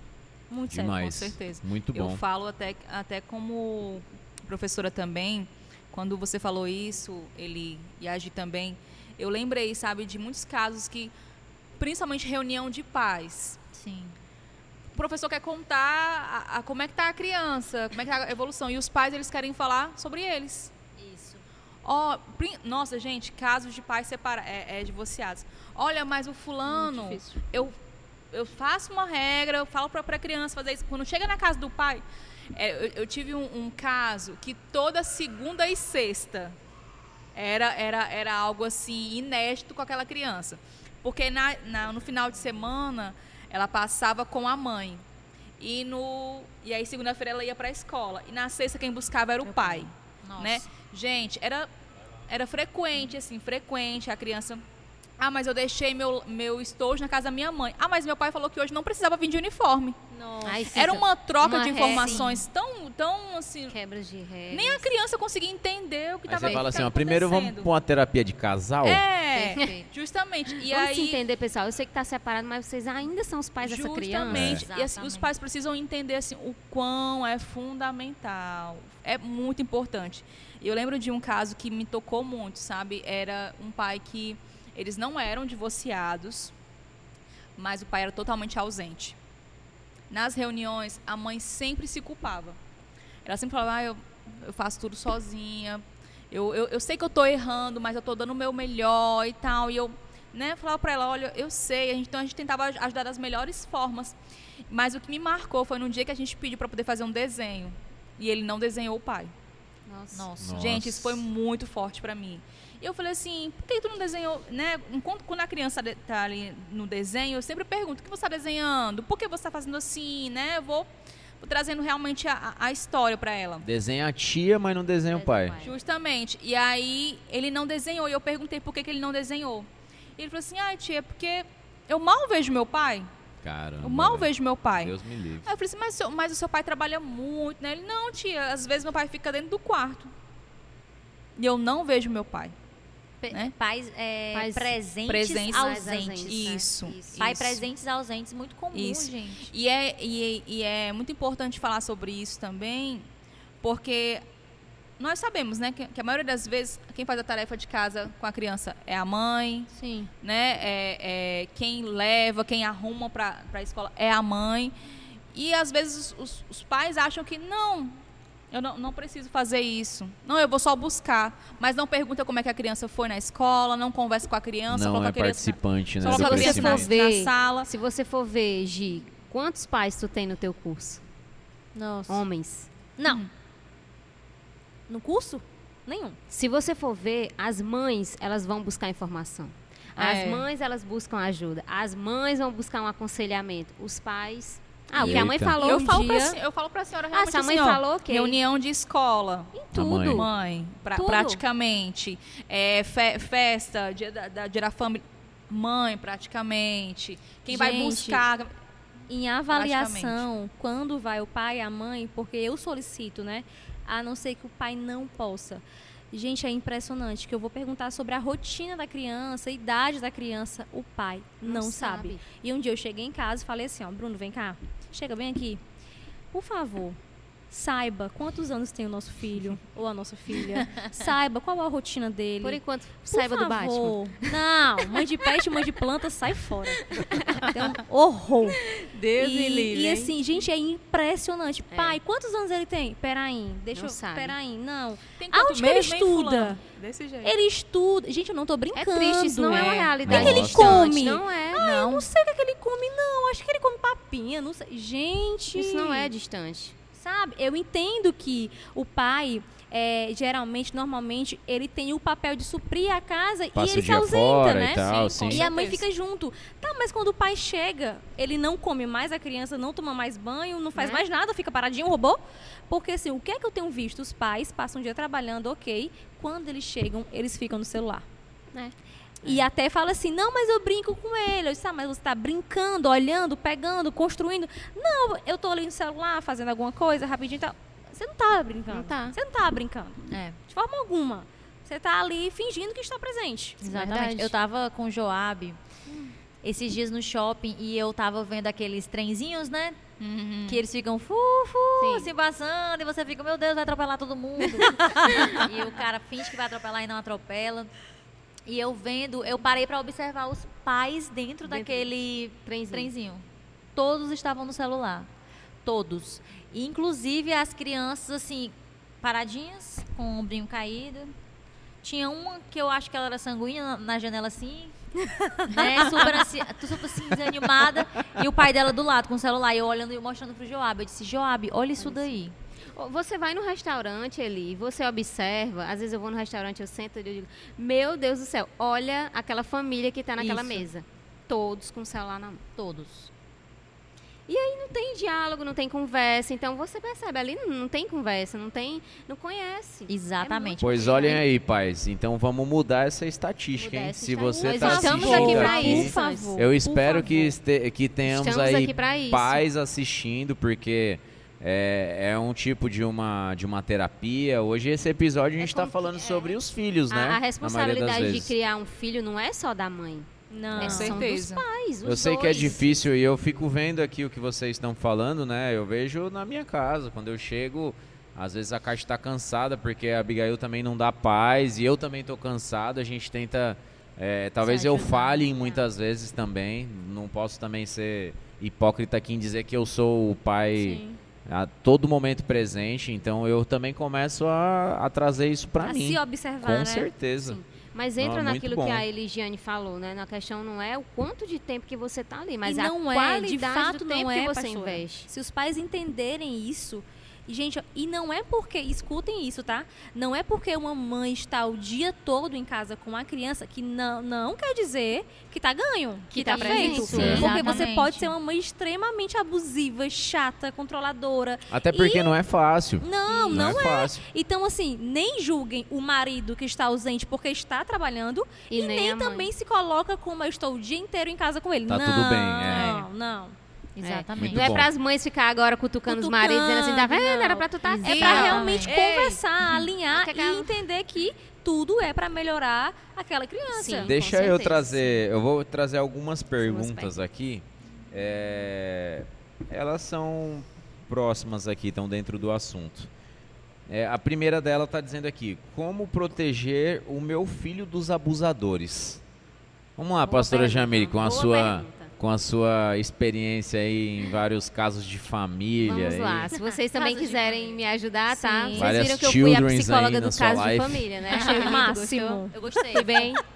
Excelente. Eu acho que eu tenho um, tenho futuro com isso, não tenho? Pastora, não tem ninguém que falou melhor que a senhora aqui, viu? E Gente, nenhuma vamos- psicóloga se compara. Meu Deus, essa ali.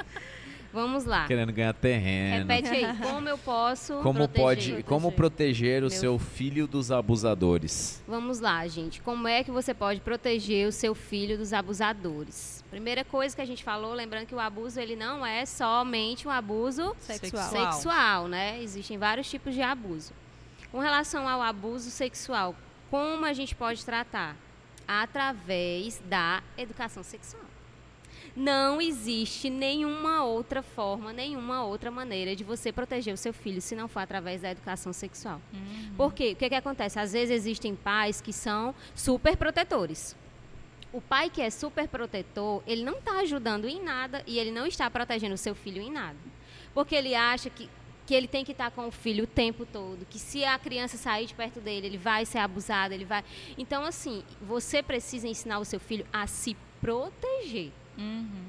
Porque quando você ensina o seu filho a se proteger, você está, de fato, protegendo ele, você está, de fato. Você precisa entender, pai, que você não vai estar com seu filho 24 horas. Não vai, ele vai precisar estudar. É E como aí. eu falei, gente, o abusador, ele tá em todo lugar, em todo lugar. Ele tá no meio da rua, ele tá na casa do vizinho, muitas vezes ele tá dentro da sua própria casa. Muitas vezes dentro do colégio, professores que, que abusam de Verdade. Como a criança. gente falou aqui dentro da igreja, talvez. Muitas vezes é. dentro da igreja. Não é porque tá aqui na igreja. Todo mundo é Você maravilhoso. precisa entender, não é porque tá É. aqui aqui dentro da igreja que, meu Deus, ali só Tá tem seguro, gente. né? Não, não é. E por isso você precisa ter esse cuidado de, ah, não é toda pessoa que você vai dizer assim, ah, vai ali e troca meu filho, ah, leva ele ali no banheiro. Ah, não, não é assim, gente. Não é E assim. mesmo, até isso daí, pastora, é interessante a senhora falar, porque às vezes pensa assim, ó. Ah, mas o Davi é menino. Vai lá, Sanches, leva ele lá no banheiro. De jeito nenhum. de Tipo jeito assim, nenhum. menino com Isso é- menino. E, Isso é meu, algo a gente sabe precisa que- ter não, cuidado. é muito Se doido você isso aí, tá viu? com seu filho, ah, mas o meu filho tem oito anos. Eu vou no banheiro do shopping, eu vou no banheiro das mulheres e eu levo ele pro banheiro dos homens. Errado. É. Você precisa levar o seu filho no banheiro com você. Porque você precisa entender que os abusadores, eles vão procurar esses tipos de locais. Olha aí. Ah, é aquele. Eu não estou dizendo que todo profissional desse tipo é um abusador, não. Mas sabe aquelas pessoas que estão ali brincando, que são as que cuidam dos brinquedos das crianças? Ah, eu vou no shopping, eu vou jogar o meu filho lá naquele Espaço recreativo. espaço recreativo que ali só vai ter segurança para ele. Mentira. Porque os abusadores, eles vão procurar esse tipo de locais. Os abusadores, gente, não pensa assim, ah, o abusador é aquele que, é, meu Deus, aquela pessoa estranha. Não. É, o cara tá Os vestido de satanás, aí você. Isso é o maior ah, erro. esse aí é Esse o é o maior abusador. erro. Eu acho que você tem que pensar que o, a, é, a pessoa ser legal não é pré-requisito para ela levar o seu filho pra onde ela Justamente, quiser. Não é. Né, o fato de. é, eu tô me colocando como exemplo, né? Assim, ah, o Sanches é um cara legal, beleza. Leva meu filho lá no banheiro. Ah, o Sanches é legal, pô. Não, gente. Imagina, você é, acha que ele. é claro que você É, precisa doido, ter a viu? sua rede de, de Apoio. apoio. É lógico. Gente, não tem condição de criar uma criança sozinha. Só. Não dá, não, Não dá. É impossível. Você vai precisar Ainda de uma mais rede de apoio. pastor, um Você milhão de vai reuniões. precisar. Mas você, o que é que eu faço? Eu falo sempre pro meu filho as pessoas que ele deve confiar. As pessoas que deixa que eu vou vou deixar ele na casa da Letícia, eu digo assim, olha, a tia Letícia pode levar você no banheiro. Mas se a tia Letícia tocar aqui, ela toca para limpar. Então o que é que você precisa ensinar pro seu filho? A forma como ele é tocado, que existe Sim. o toque do abuso e o toque, aquele toque que é só para limpar, que é de cuidado. De forma, Ou- bem, de forma bem prática. Você estabelece limites, Limites. É isso aí. corporais. É isso Você aí. estabelece limites corporais. É, porque o Limite- toque pode ser é, entendido de uma Sim. outra maneira, né? Limite é limite. Limite corpora- e, corporal. e limite é algo que o seu filho compreende. O não, ele compreende muito bem. É, eu, eu tava, inclusive, essa semana também estudando sobre isso. De que tem uma certa um movimento de que ah, você tem que conversar com seu filho sobre tudo, que as regras não são mais tão assim bem cabíveis. Gente, me poupe. O seu filho não, ele vai até um limite de compreensão. Sim. O córtex dele pré-frontal, ele não está completamente maduro em Sim. determinada idade, mas ele compreende o limite. Compreende? E aí, se você estabelece de forma clara, aqui Não. não, combinado, combinado. Uhum. Ponto. Então, a forma de você, Você, proteger é grita, essa. né? Você grita fulano. É Que não. você ensinando que existe, existem partes que. Primeiro, você precisa ensinar que o corpo dele não é público, é, é privado. É verdade. Mas dentro disso existem os locais íntimos. Isso aí. E E você coisa- usa exemplos, tipo, É. ó, a nossa casa, a nossa casa é um local privado, uma praça é um local público, todo mundo entra, todo mundo Faz vai, todo mundo xixi faz o que ali, quer, todo mundo- né? É. A nossa É. casa só entra quem a gente permite. Agora, dentro do nosso quarto, é um local íntimo. É onde a gente troca de roupa. Então, ali é um local íntimo. E dizer, aqui no bumbum, aqui no sei, Sim. ninguém pega, ninguém pode pegar. Se pegar, você precisa falar pra mamãe. E outra, sempre repetir, gente. Repetir, repetir, Essa é a repetir. vida do pai e da isso mãe. na hora do banho. Tô dando banho. Ó, estou pegando aqui porque eu estou Você falou uma vez, tá dito, né? De forma Não alguma. adianta. E outra, você precisa começar por você, pai e mãe. Exatamente. pastor. Nem a mamãe pode pegar aqui pra brincar. Nem o papai pode pegar aqui pra brincar. É isso aí. Ninguém pode beijar na sua boca. Você precisa falar. Se alguém beijar, você precisa dizer. Você, você, se você não ensinar, o seu filho ele não vai entender Não e ele vai. jamais vai contar pra você. Sim. E muitas vezes ele vai ser abusado achando que aquilo é algo comum, que é Essa algo parada, normal, essa não parada é que tem muitos pais, né, que que cumprimentam o filho com um beijo na não boca. concordo. de Não concordo também. Pois é, eu também. É um assim. erro, é uma impressão sexual, gente. É isso que eu ia dizer. É tão desnecessário, gente. O é beijo é algo muito É, íntimo. né? A sentido. boca é. A tipo, boca é Aí o cara chegou da rua lá e vai dar um beijo. beijo eu vejo a Abigail lá. Eu, tipo, eu trabalhei, não sei o que, eu venho de moto, não sei, aí eu vou lá, vou dar um beijo na boca da minha filha. Outra- Sanches, tudo que você torna normal, o abusador vai usar. Com Olha aí. toda certeza. Entende? Eu, Verdade. inclusive. Por mais amor que você tenha pelo seu filho, é, demonstre de outra maneira. Com Isso, certeza. inclusive Existem assim, outras ó, formas. existem é, essa questão do beijo, ela divide opiniões, mas eu também não concordo. Eu acho que beijo é para ser dado a quem é interessar, não, É. não ao, ao seu filho, não. Mas obviamente é um assunto também que divide opiniões, mas assim, por exemplo, inclusive, por exemplo, eu, eu tenho um filho, ele tem cinco meses. Eu não troco de roupa na frente dele. Sim. Porque ele vai entender uma hora que é normal trocar de roupa na frente Uhum. dele. é mesmo. isso aí. O meu esposo não aparece nu na frente dele. Nós não ficamos nus na frente dele. Sim. Sim. Ele não pode entender que Ah, ali mas é é um bebê.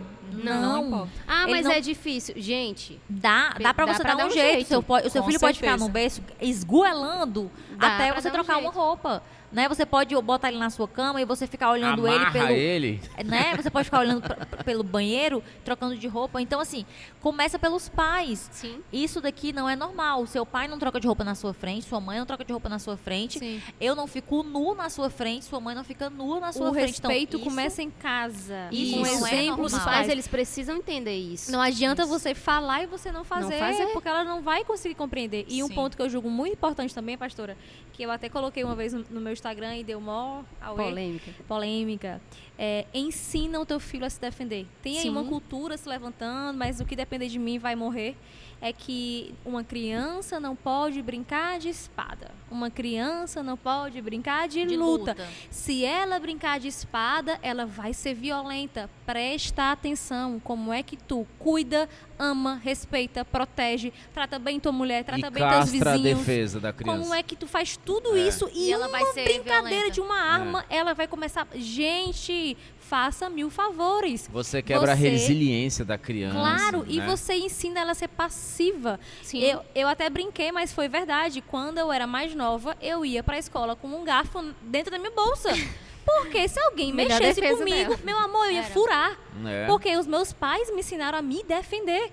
Eu ia lá furar, sem sombra de dúvida. É, é tudo como você ensina, não é pra você Sim. falar pro seu filho sair furando todo mundo. O vizinho É isso que- não, que é quem tá te maltratar, dizer, né? é quem te ferir, é quem ultrapassar esse limite, você grita, você bate. É Óbvio, isso aí. óbvio O que que, um adulto conseguiria conter uma criança, óbvio. Mas o fato dela fazer barulho, Aham, dela chama se atenção. colocar, ele vai dizer, opa, essa criança aqui, ela não é é, não. é isso aí. Ela Lembra sabe. que, lembra que a gente falou aqui no início, né, de que as emoções educam?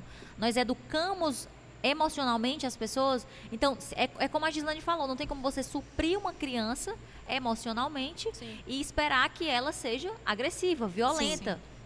O que muitas vezes eu vejo que acontece até na educação infantil mesmo. É que os pais, eles evitam ao máximo falar Tocar sobre as partes do corpo da criança. Porque ele- muitas vezes eles acham que "Ai, se eu falar, vai alarmar, vai criar uma coisa. E ele vai ficar perguntando.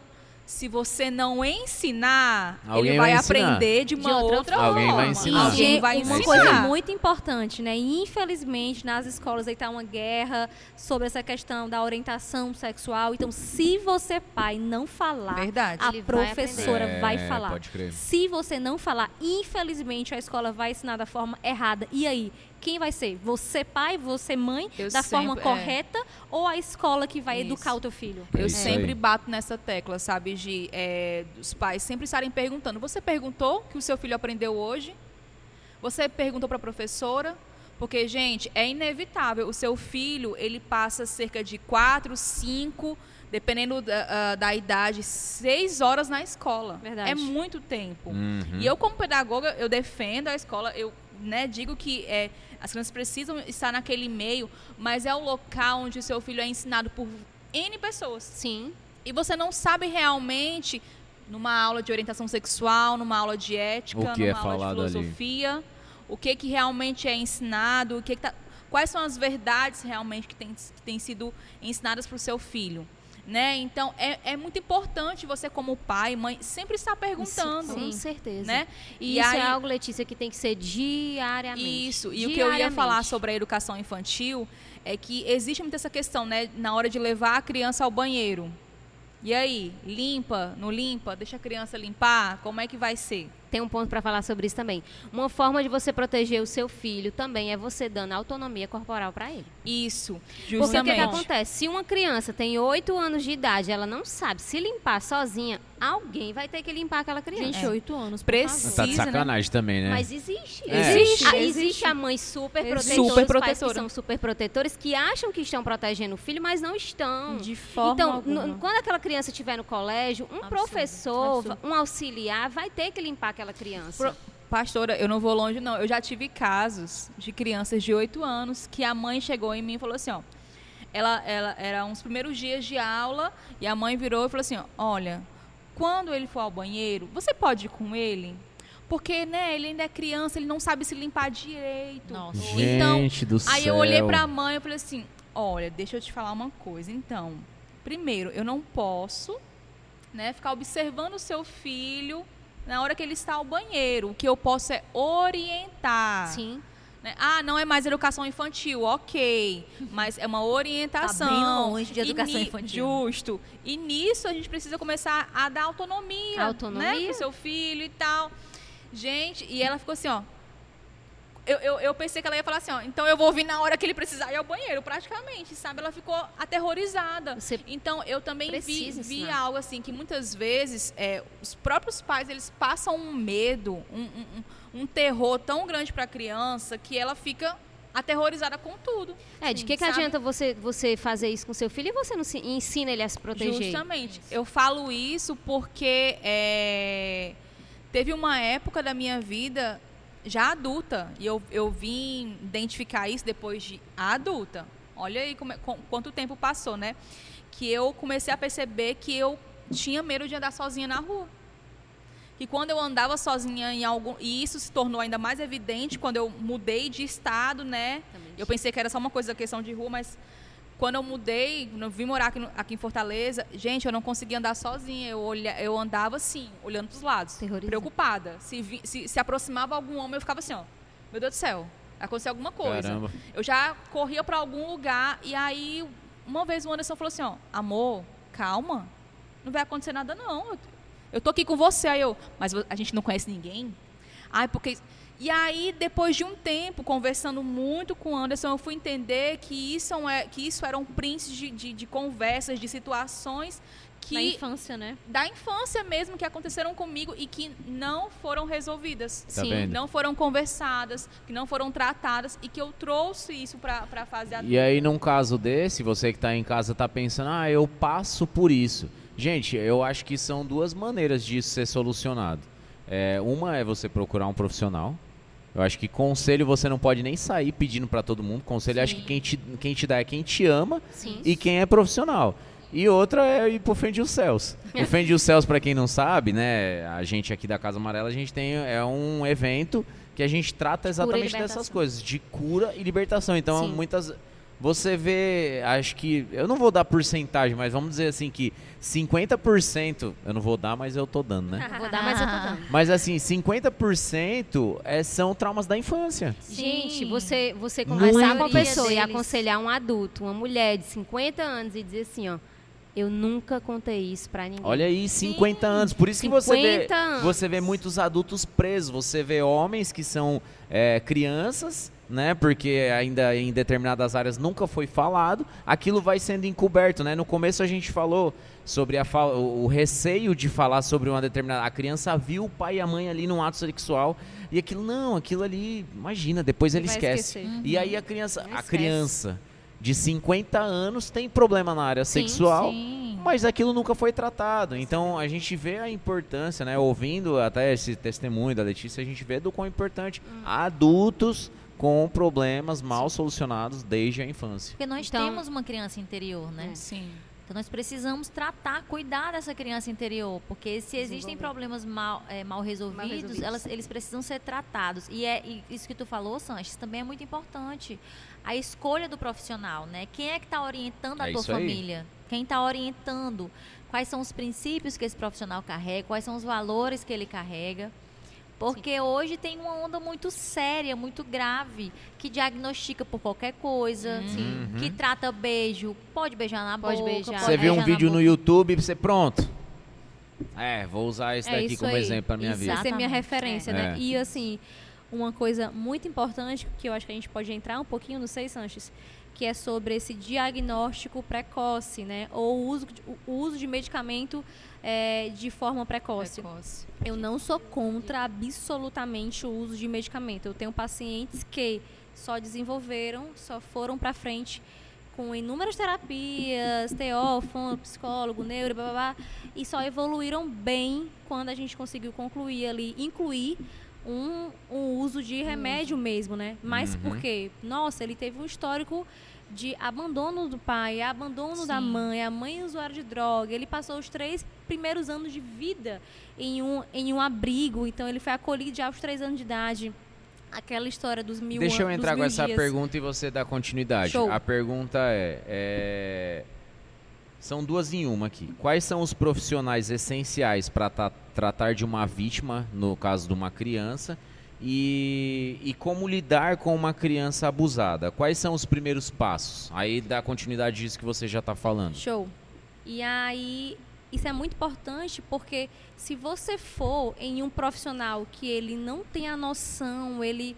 Gente, eu já vi coisas terríveis, como, por exemplo, um paciente meu muito querido, a mãe desesperada foi em uma, em uma neuropediatra ou uma psiquiatra, eu não me lembro muito bem, e a médica falou assim: olha, o seu filho, ele vai ter depressão.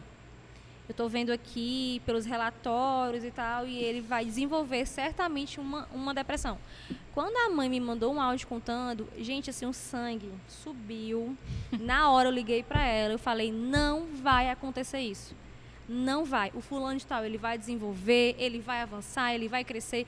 Continua em terapia. Eu vou lá na escola, a gente vai tentar ver uma forma de solucionar. E a criança não tem nada a ver. Ele e a depressão, assim, Passou, vão em foi longe. caminhos opostos, né? Isso. Então, a falta do conhecimento do profissional até, ou até mesmo, não sei, eu acho que tem gente que não quer perder muito tempo, sabe? Mas é Assim, isso. sabe? É justamente isso, Gi. Eu tenho um, um- um- O barato sai caro? eu tenho um exemplo seríssimo para dar disso.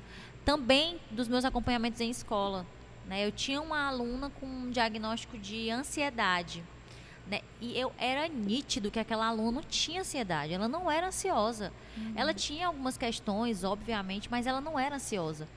E eu liguei, eu disse, eu, eu peguei o diagnóstico dela, peguei o telefone da médica e liguei para ela.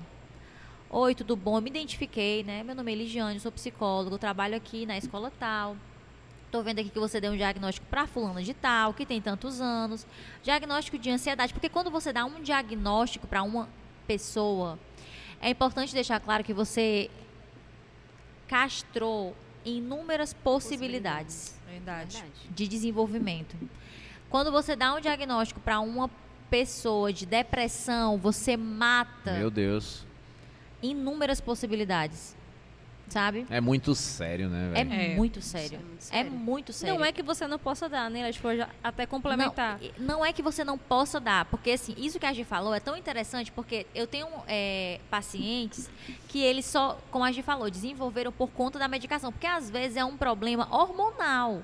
O teu cérebro, ele não está produzindo determinada, determinado, Como lá, uma anemia, por exemplo. Isso, ele não está ele não tá produzindo dopamina suficiente. Então, o, o, o medicamento ele vai lá e equilibra né, o tanto de, de hormônio que tu precisa produzir, aqui do prazer, aqui do estresse, para dar uma equilibrada. Então, às vezes, essa medicação ela é, inclu, ela é inclusa num processo terapêutico.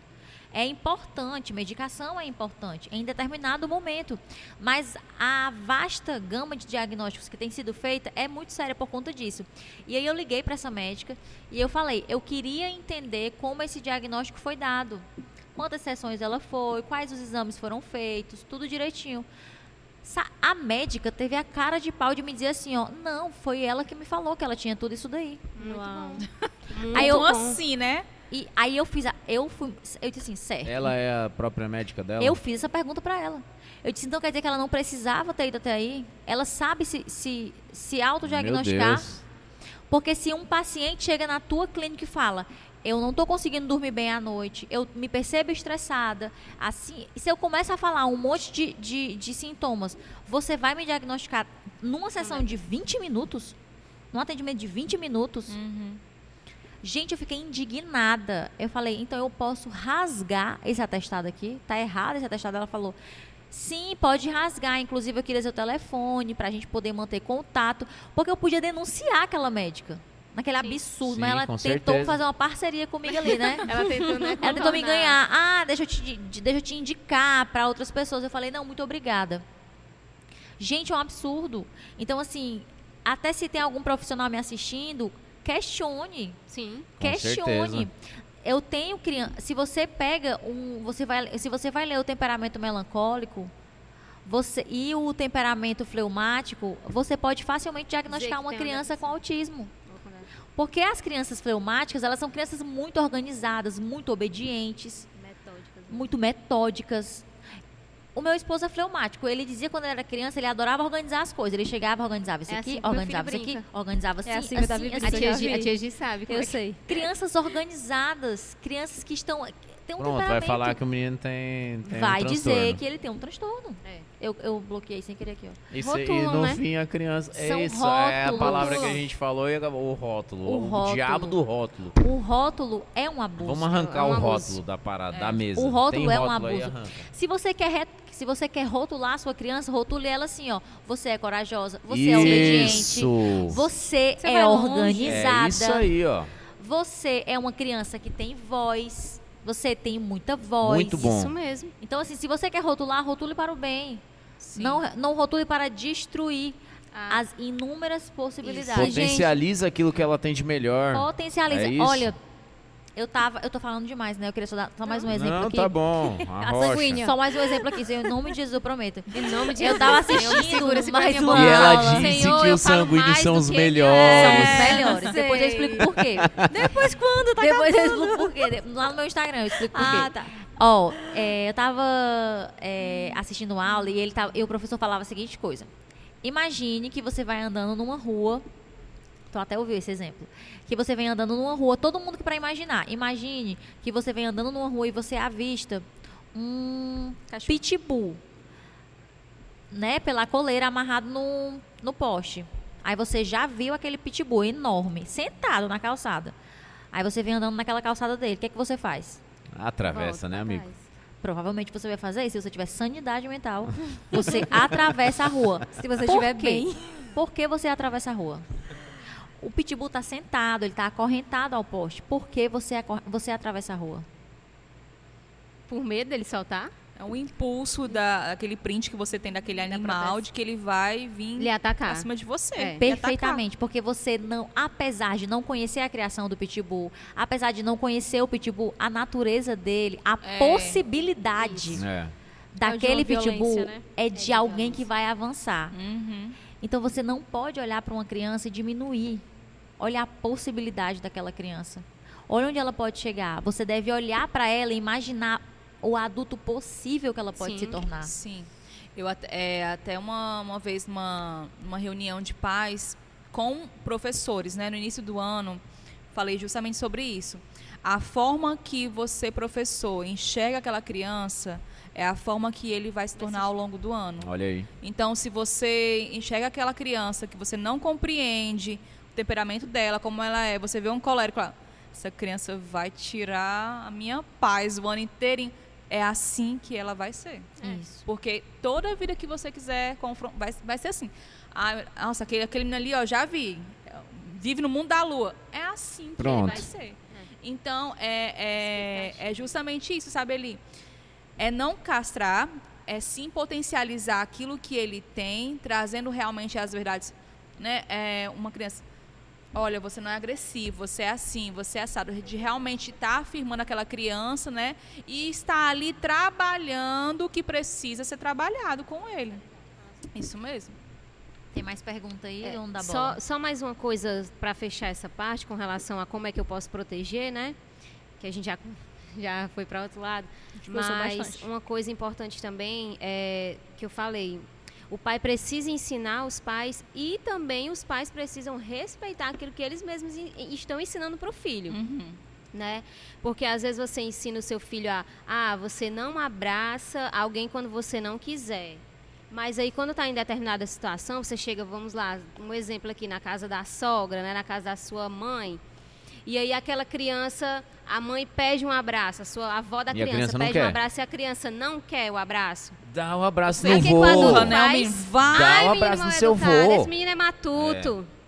o menino do mato. Vai, menino, abraço. Gente, quando você faz isso. Gente, sabe o que é você já aconselhar pessoas que dizem assim: ó, os meus pais me empurravam para os braços do abusador. Nossa. Ai, Meu gente, que horror, pelo amor de. Por Deus. quê? Porque o, o tio Pelo da criança tá ali pedindo um abraço e a criança não quer. Gente, se a criança não quer, você precisa respeitar o limite dela. E Você saber também o porquê, você- né? Saber. Isso. Porque é, é isso que eu acho, assim, completamente errado. É que às vezes os pais, eles observam alguns comportamentos da criança, mas eles não, não, Não querem saber a- o não vão a porquê. fundo. Eles não Era querem. As- ouvir a criança. Eles só querem...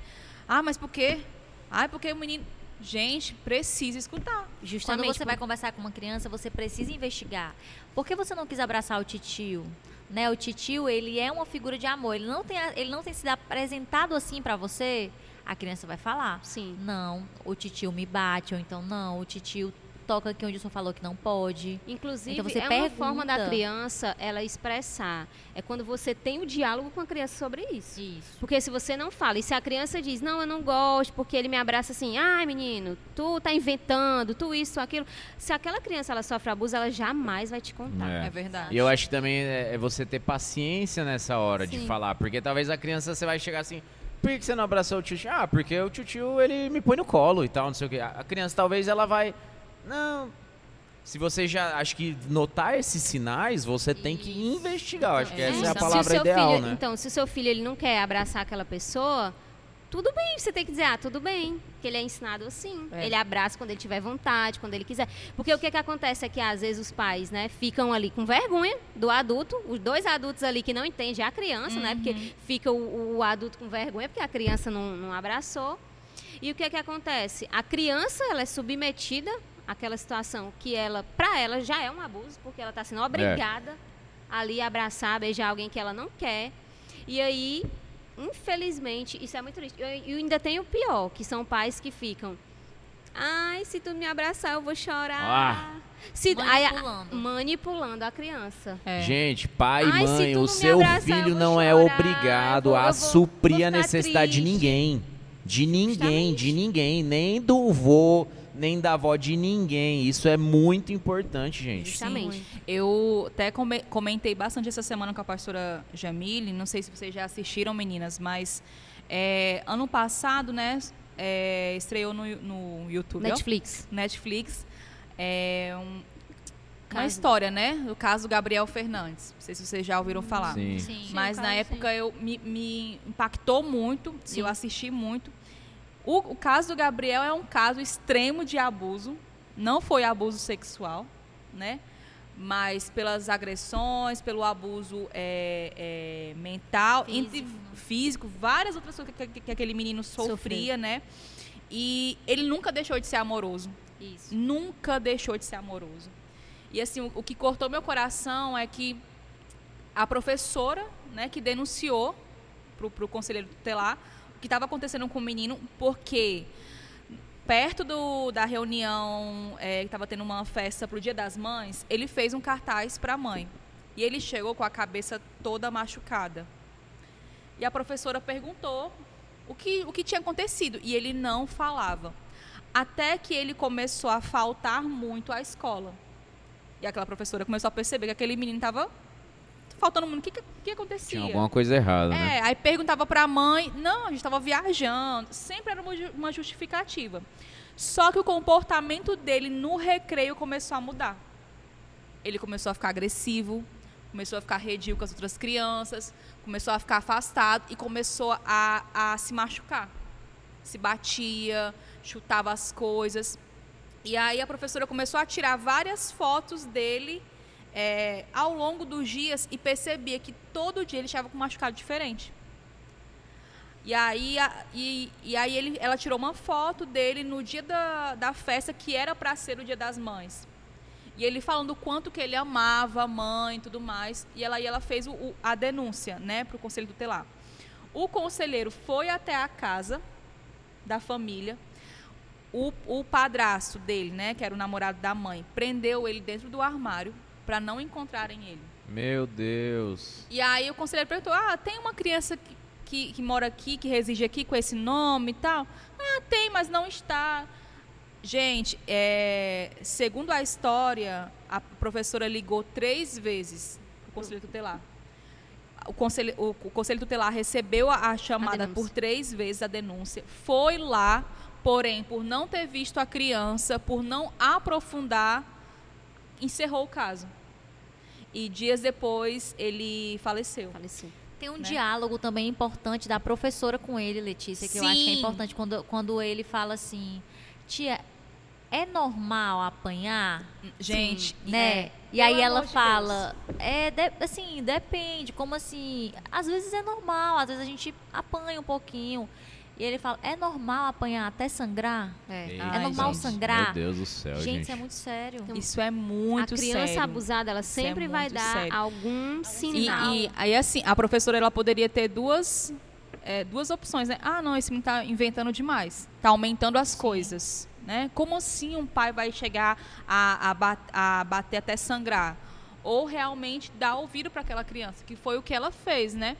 É, é, infelizmente, o, nesse caso, né, na época, é, não foi dado ouvidos Sim. a essa criança, né? E ele acabou realmente falecendo.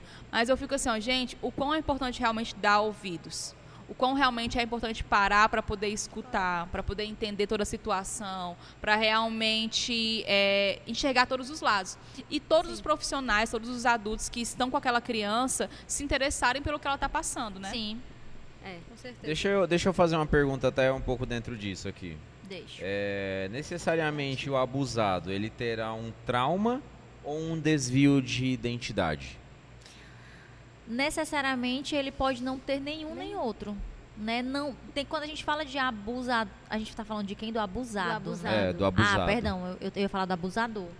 Mas quem está sendo abusado, provavelmente sim vai manifestar tanto um desvio de, de identidade, De ele vai ter um trauma, né, um trauma com certeza. Ele vai ter uma mudança de comportamento clara. Por isso é Clara. fácil identificar. Porque a criança tem criança que. Uma criança completamente extrovertida, uma criança completamente comunicativa, alegre.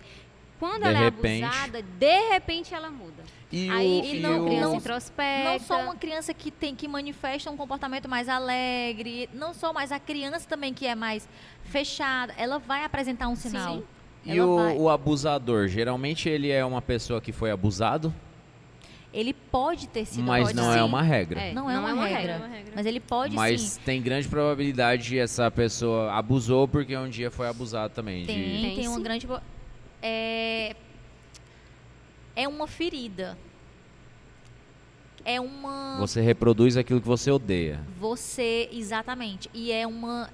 Vai se tornando uma doença. Vai te, aquilo te adoece. Sim. Entende? Resumindo, Então, tem que curar essa parada. Precisa é, é- tratar. É, Precisa de uma, é uma, precisa é uma tratar. doença. Precisa tratar. Né, assim, a, é, é como aquela história da criança que apanha des, assim, que, é- que é agredida. Sim. Essa criança um dia vai agredir. Com certeza. né? Porque ela, assim como a criança que é extremamente amada, um dia ela vai amar muito. Sim, sim. Uma criança que é ensinada sobre o cuidado, ela vai cuidar. Muito né? bom. É, vai cuidar. Então, assim, é olhar para a criança e ver nela as potencialidades dela.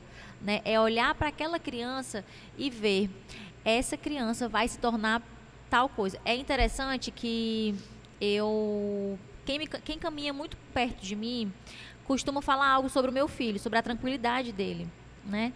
É, e as pessoas geralmente comentam, nossa, ele é muito tranquilo, nossa, ele é muito tranquilo. Aí, um dia eu tava conversando com o Joab, aí o meu marido brincou, ah, ele é tranquilo porque ele é seguro, ele sabe que ele é seguro. Aí eu falei, é, não é que ele sabe, sabe, porque ele tem cinco meses. não é que literalmente ele sabe, ele não tem consciência de que ele é seguro, né?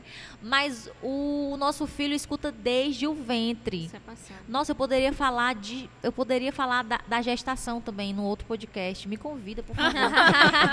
eu poderia falar de como as crianças podem nascer. Pode nascer uma criança de um, do ventre de uma mãe e ela pode. A, a irmã dela pode nascer completamente diferente por conta da gestação. Eu, um dia desse eu falei sobre isso nos meus destaques. Procurem lá no meu destaque, gestação. E eu falei sobre isso. Que existe uma, uma película que cobre a, a, a placenta da mãe. E essa película, ela empata que o estresse, que o, o hormônio do estresse fure a película e atinge a criança. Então, é, a, a placenta ela protege a criança de muita coisa. Ela protege de uma Caramba. infecção, ela protege disso, aquilo, outro. Só que quando a mãe passa por situações rotineiras de estresse, essa película ela, fragi- ela fragiliza. e o Meu hormônio do estresse atinge a criança. Então, é muito comum você ter uma criança que passa por isso. E na mesma hora, muitas mães me falaram a Identificaram. seguinte coisa: Eligiane, pelo amor de Deus, eu já entendi tudo. A minha primeira gestação foi uma primeira gestação incrível. Eu tive paz, eu me programei, eu esperei aquele bebê, então ele nasceu seguro, amado, querido. Então é uma criança centrada, organizada, amada, fala com, fala com as pessoas bem, não chorava muito. E a minha segunda gestação, eu passei a gestação assim, ó, meu Deus, e agora? Como é que eu vou fazer É. com aquela criança? Eu vou ter essa daqui. E, e será que eu vou ter dinheiro para e, e será que eles vão se dar bem? Um número, inúmeros problemas que a primeira gestação não teve. A segunda criança pode nascer ou muito irritada, muito agressiva, tendo que proteger um território, ou uma Insegura, criança, Né? Ou uma criança extremamente medrosa, Sim. uma criança que não se né? sente amada Sim. porque não chegou no mesmo ambiente de amor, de paz, de cuidado que a primeira. São as mesmas pessoas que estão ali cuidando. É o mesmo, mesmo. homem, é o me- a mesma mulher, foi a mesma relação Mas em um período diferente. em né, períodos diferentes, gerando crianças. É óbvio que elas já seriam diferentes naturalmente, mas você compreende que se você tiver duas gestações tranquilas, as crianças provavelmente vão vir tranquilas. Verdade. Uau. Agora sabe o que eu vou fazer? Não. Leve a sua mulher pra passear. leve a sua mulher pra fazer uma viagem. Leve eu vou a deixar todo mundo com vontade de quero mais. Ah, é isso que eu vou fazer. Sanches, eu posso só é, ler um, o que eu postei um dia desse sobre o Dia da Família? Leia. Rapidinho, tá? Leia. Que eu acho interessante. Eu coloquei assim, ó. Se as crianças vivem em um ambiente de crítica, aprenderão a condenar. Se as crianças vivem em um ambiente de hostilidade, aprenderão a brigar. Se as crianças vivem em- em um ambiente de incentivo, aprenderão a confiar. Se as crianças vivem em um ambiente de segurança, aprenderão a, ser, a serem a crer em si mesmas e naqueles que a rodeiam. Se as crianças vivem em um ambiente de aceitação, aprenderão a amar. Amém. Então, É é, essa, esse texto, ele sempre mexe muito comigo, sabe? Eu conheço esse texto já tem muito tempo. E eu, eu sempre lembro dele porque é justamente isso. Isso. É desde o ventre. Isso. Desde o ventre. Sensacional. Isso aí.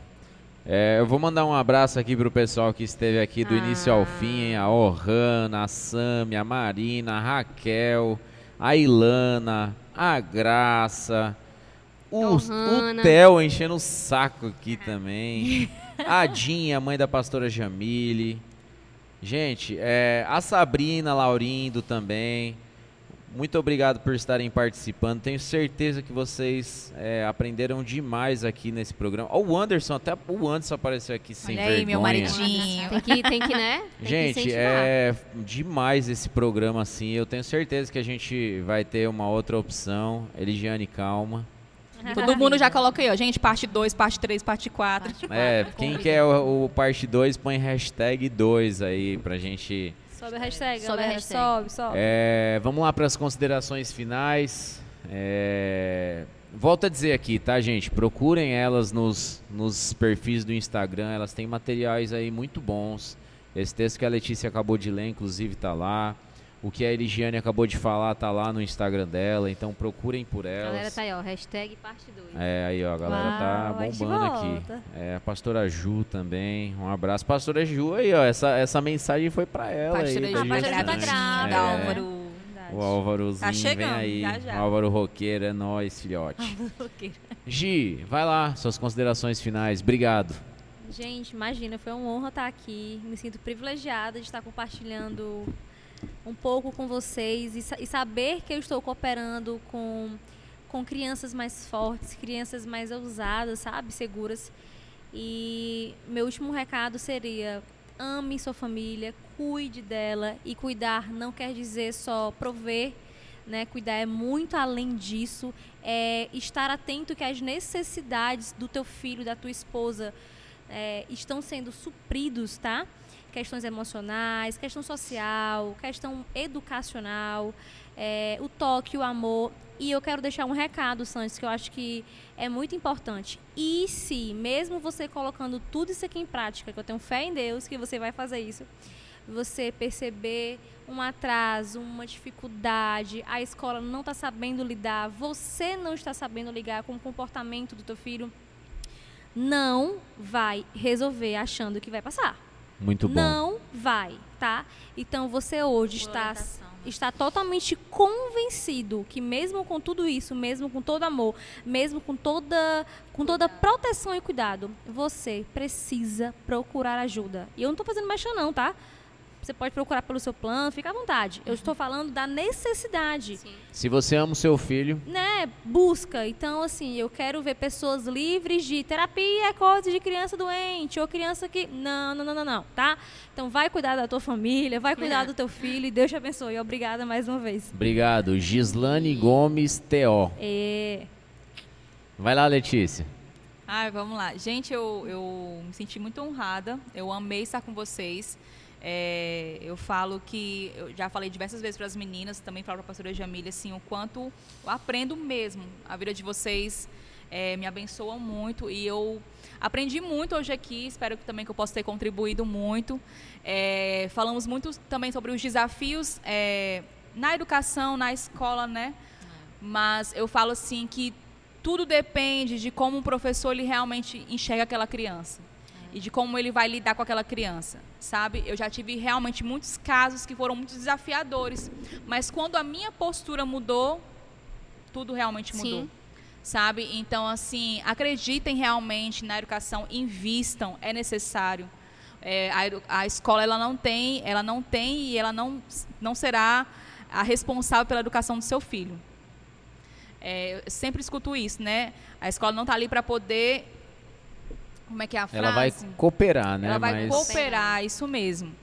Mas a responsabilidade dá realmente dos responsabilidade. pais, É sabe? pesado demais. Isso. Então eu como pedagoga, eu quero dizer aqui para todos os pais que estão me assistindo também que é, tudo que for possível, tudo que for cabível a mim, é, está contribuindo com a educação do- dos filhos de vocês, ajudando realmente de forma pedagógica. É, estou aqui, né? E eu quero realmente não só cooperar, sabe, mas realmente transformar a área, a área pedagógica do seu filho, o que for necessário para que ele possa crescer realmente um adulto é, forte emocionalmente, que sabe realmente é, é, as suas convicções. Letícia Bezerra, ponto pedagoga. Isso aí. Ixi, eu tô com a memória, ó. Tá está bem. Tá me seguindo muito, tá, tá, tá prestando atenção em todas as publicações. Muito bem. Tamo de olho. Obrigado, Letícia. Pastora Jamile, fica à Gente, vontade. é, realmente é uma honra muito grande estar aqui com vocês. E se eu puder deixar um recado aqui para vocês, pais, eu queria dizer, primeiro, que você precisa acreditar em você. Porque ninguém melhor do que você para saber lidar com o seu filho. Não É. tem ninguém melhor do que você. Vou responder igual o Para Davi. entender É. o seu filho. É. Não tem ninguém É. melhor do que você para saber é, amar e cuidar do seu filho. Mas quando a gente não tem esse entendimento, é que a gente falha. Então, quando você busca ajuda, busca informação, procura orientação, de seja lá quem for, de um, um profissional, um pastor, essa é a melhor forma que, vai, que existe para você poder ajudar o seu filho. Sim. Então, o intuito não é você sair daqui pensando assim, eu sou horrível, eu sou uma péssima mãe. Eu já Não, fiz não. isso aí que falaram. Eu já obriguei o meu filho a, a fazer uma coisa que ele não queria. Muito importante. Eu já não entendi o meu filho, eu já... Então, não quero que você pense assim, porque se você pensar assim, nós fracassamos aqui. Verdade. Exatamente. O nosso intuito é que você saia daqui com uma mentalidade diferente, com um desejo diferente de mudar, com uma vontade de, ai, não, não fiz correto, pois tá bom, onde é que eu posso consertar? Com certeza. Como é que eu posso fazer para consertar? Não- meu filho já tem 10 anos, e aí, posso consertar? Dá tempo, dá tempo. Conserta, conversa, vai, chama no canto e vai ensinando. Então, se eu tenho algo para dizer para vocês, é isso. Acreditem em vocês e assim vocês vão conseguir ajudar os filhos de vocês. Obrigado, Amém. pastora. Amém. Jamile Jacaúna. Jamile com dois L's e Y. Agora eu vou ter que falar dizer, sempre. Né? Disse pra ele. Obrigado, viu? Obrigada a você. Chan. É normal, é normal. Ou então é, é normal chamar. no final. Me convida de novo. Tem gente que Não, chama de. Kátia, a Kátia de Santos, já É, percebeu? eu chamo de Casal. Cátio e a Sanches. Às vezes Meu eu chamo, Deus. amor, a Joab, eu vou ali na casa do Eli. E o Eli. É, é isso. É, eu quero agradecer também pelo convite, já deixar claro que eu posso voltar, tá? Gente, Por favor, produção, ela precisa voltar. eu acho que é, as considerações finais de todas as minhas colegas de mesa já foram sensacionais. E eu quero agradecer de verdade por você que ficou até aqui. E também quero pedir que você encaminhe esse vídeo para as pessoas que você acha É isso aí. que Por podem, favor. que podem ver isso daqui, né? Para quem tá grávida, para quem é mãe, para quem é pai, para quem não é nada ainda, para quem tá perdido Até na mesmo vida. pra avós que pra quem cuidam não é dos nada netos, ainda. né? é, Já, Avós. já traumatizou a pessoa. É porque tu sabe que eu não respeito Pra mais quem não é não é casado, né? Avós, avós, cuidadores de crianças, Coitados. né? É que eu tenho umas amigas, umas amigas minhas psicólogas que elas falam que eu não respeito mais elas porque elas não são casadas e nem têm filhos. Eu Então falo, não dá pra te respeitar, não dá pra te ouvir, tu não é elas não têm casada, tu não tem um filho, tu não tem nada. Mas brincadeira- Giane sendo Eligiane. Gente, vocês precisam construir algo na vida de é a vocês. melhor, Se você né, é da solteiro, mesa. você precisa construir algo na sua vida. Então, assim, gente, eu acho que é isso, né? E de fato, se vocês podem, se vocês têm alguém, alguém que você cuida, alguém que você ama, corra atrás, valorize essa pessoa. Sim. E eu, eu tava até, quando a pastora estava falando, eu lembrei de uma mãe que olhou para mim e falou assim, ó. Ele, eu fracassei na educação do meu filho, mas eu preciso de ajuda. Assim, eu tô tão fraca, eu posso dizer aqui tudo que eu fiz de errado. Eu falei, não me interessa. Me interessa o que você está fazendo. Isso aqui é um marco. Sim. Aqui é o dia zero. Né? Então, a partir daqui, o que nós vamos construir juntas. Né? Então, assim, que vocês possam ter esse entendimento. Como a Amém. pastora falou, nosso intuito é fortalecer, é trazer uma palavra de esperança para vocês. Há uma solução, há um modo. E nós Amém. estamos aqui para isso, para ajudar Amém, vocês. amém. Eu Isso quero dizer que eu aprendi muito nessa mesa aqui hoje. Vocês cooperaram demais pra, pra mim. E se cooperou pra mim, eu tenho certeza que quem tá em casa também vai utilizar assim como material de estudo. Ouça, né? A gente vai, vai fazer o máximo aí pra lançar esse episódio o quanto antes na, na- no podcast. Enquanto estiver ali é, cuidando da casa, põe o podcast pra rodar. Daqui a pouco a gente já vai ter disponível no YouTube. Quiser sentar, põe o marido. Marido, assista, viu? É, Não é fácil só pra mulher, não, né? Então, os homens aí não pensem que esse foi um episódio somente para as mães. sim. É um episódio para a família. É extremamente importante que você seja alimentado, que você seja renovado por essa fonte. Hoje foi uma fonte aqui. Então, Amém. Muitíssimo obrigado a vocês. Gente, esse foi o EP011 do Shepa Cash. Abuso infantil, transtornos comportamentais Temperamentos. e temperamentos. Uau. Te vejo na semana que vem. Valeu! Tchau. Tchau, gente.